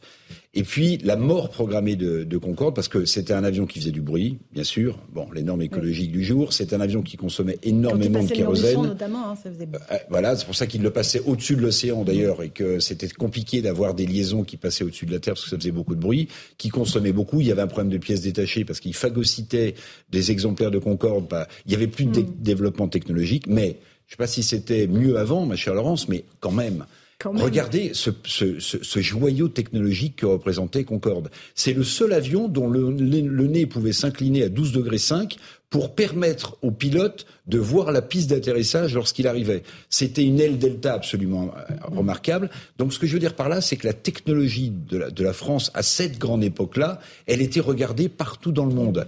Et je me souviens, et pour vous dire comment on, admirait aussi grâce à ces symboles-là la France, je me souviens euh, d'une visite d'État de François Mitterrand dans l'océan Indien, qui allait de Madagascar aux Seychelles à l'île Maurice, où le Concorde a atterri à l'île Maurice. Et je peux vous dire que les gens en parlent encore. Ça les a frappés, ce voyage-là, parce qu'il y avait cet oiseau euh, magique. Il y avait une fierté, évidemment. Il y avait une fierté, il y avait un savoir-faire, il y avait des ingénieurs d'aérospatial formidables. Et puis la première mort de Concorde, elle a eu lieu, parce qu'il faut en parler, le 25 juillet 2000, euh, où il y a eu ce terrible accident euh, au décollage. Une pièce d'un avion est venue percuter l'enveloppe de Kevlar des, des, des, des, des, réservoirs du Concorde. Il y a eu 113 morts. Hein. Il a fait 1 minute 29, je crois, de vol et il a, il a, il a brûlé en vol. Et trois ans plus tard, c'était fini. Voilà. Alors, on commémore. Je suis moi-même pris à mon propre piège. C'est-à-dire que quand on ne fait que commémorer, c'est qu'on a du mal à se projeter dans l'avenir. Mais les futurs projets français? Voilà, mais avouez que technologiquement, c'était absolument exceptionnel. On a fait le Concorde, on a fait le TGV, et aujourd'hui, qu'est-ce qu'on fait Eric a raison, hein. on détenait encore il y a quelques années le record du monde sur rail de vitesse avec le TGV. Mais aujourd'hui, on est battu par les Japonais. Euh, donc, par les asiatiques euh, donc sur ces, ces, performances on va dire euh, technologiques et c'est vrai qu'on a le sentiment que pour restaurer notre fierté collective dont on a besoin le peuple a besoin d'être fier de ce qu'il est une nation a besoin d'être fière de ce qu'elle est on regarde souvent dans le rétroviseur, malheureusement. Donc, euh, peut-être qu'on n'a pas suffisamment misé. Euh... c'était mieux avant. La France, la France d'avant. Euh... Bah, moi, faut pas beaucoup me pousser pour que je dise ça, évidemment. Oui, je sais, vous êtes assez. Euh, non, mais alors, je vais être. J'ai fait une petite blague sur les éoliennes, mais je vais être un peu plus sérieux deux secondes. en 2019, au moment des élections européennes, Bruno Le Maire a écrit un livre, ministre de l'économie déjà à l'époque, a écrit un livre et fait la promotion de son livre en expliquant plusieurs fois qu'on allait devenir dans les années qui viennent champion, je crois, des batteries. C'était censé électrique. électrique, exactement. Et, euh, et, et, en fait, euh, les quelques années ont passé. Je n'ai pas l'impression qu'on soit en train que la croissance française repose sur la l'industrie. Alors il y en a eu une, hein, voilà. Aujourd'hui, je, sais, je, sais, je sais que c'est pas complètement faux non plus, parce que je, je, je, en fait, vous avez un avion euh, dont, dont, tout le monde se souvient de, de des lignes, des courbes euh, et évidemment des chiffres que qu'Eric donnait de vitesse, etc. Et, et, on devient les champions des batteries électriques. Vous voyez le, le la différence d'ambition euh, 20 ans plus tard. Moi, je et, et juste parce que ça faisait rêver aussi les, les enfants, juste pour ceux qui ont eu la chance d'être dans le Concorde, quand vous décolliez une fois qu'il était à une, mhm. certaine altitude, alors je crois que c'était entre 16, 16 000 et 18 000 mètres, il y avait une nouvelle accélération pour passer à Mach 2, c'est-à-dire qu'il y avait un petit, euh, un petit compteur de vitesse et vous sentiez dans la, poussée de l'avion, alors qu'il était en vol depuis euh, une et l'avion s'allongeait de 30 cm. Ah, voilà. Et là, vous passiez à 2000 km heure, ce qui était quand même... Euh, le dernier marqueur qui nous a un peu démontré qu'on était largué, c'est la Covid. Mhm. Oui. C'est pas nous qui avons trouvé effectivement le vaccin. Et donc, on l'a quand même fortement regretté. Et, on n'en a toujours pas, d'ailleurs, de vaccin français. Merci à tous les quatre d'avoir participé à Punchline. Eric Revel, Maître Bovis, Geoffroy Lejeune, Karim Zerebi. Dans un instant sur CNews, c'est Christine Kelly pour Face à l'info. Et puis sur Europe 1, c'est Europe 1 Soir. Bonne soirée à vous sur nos deux antennes à demain.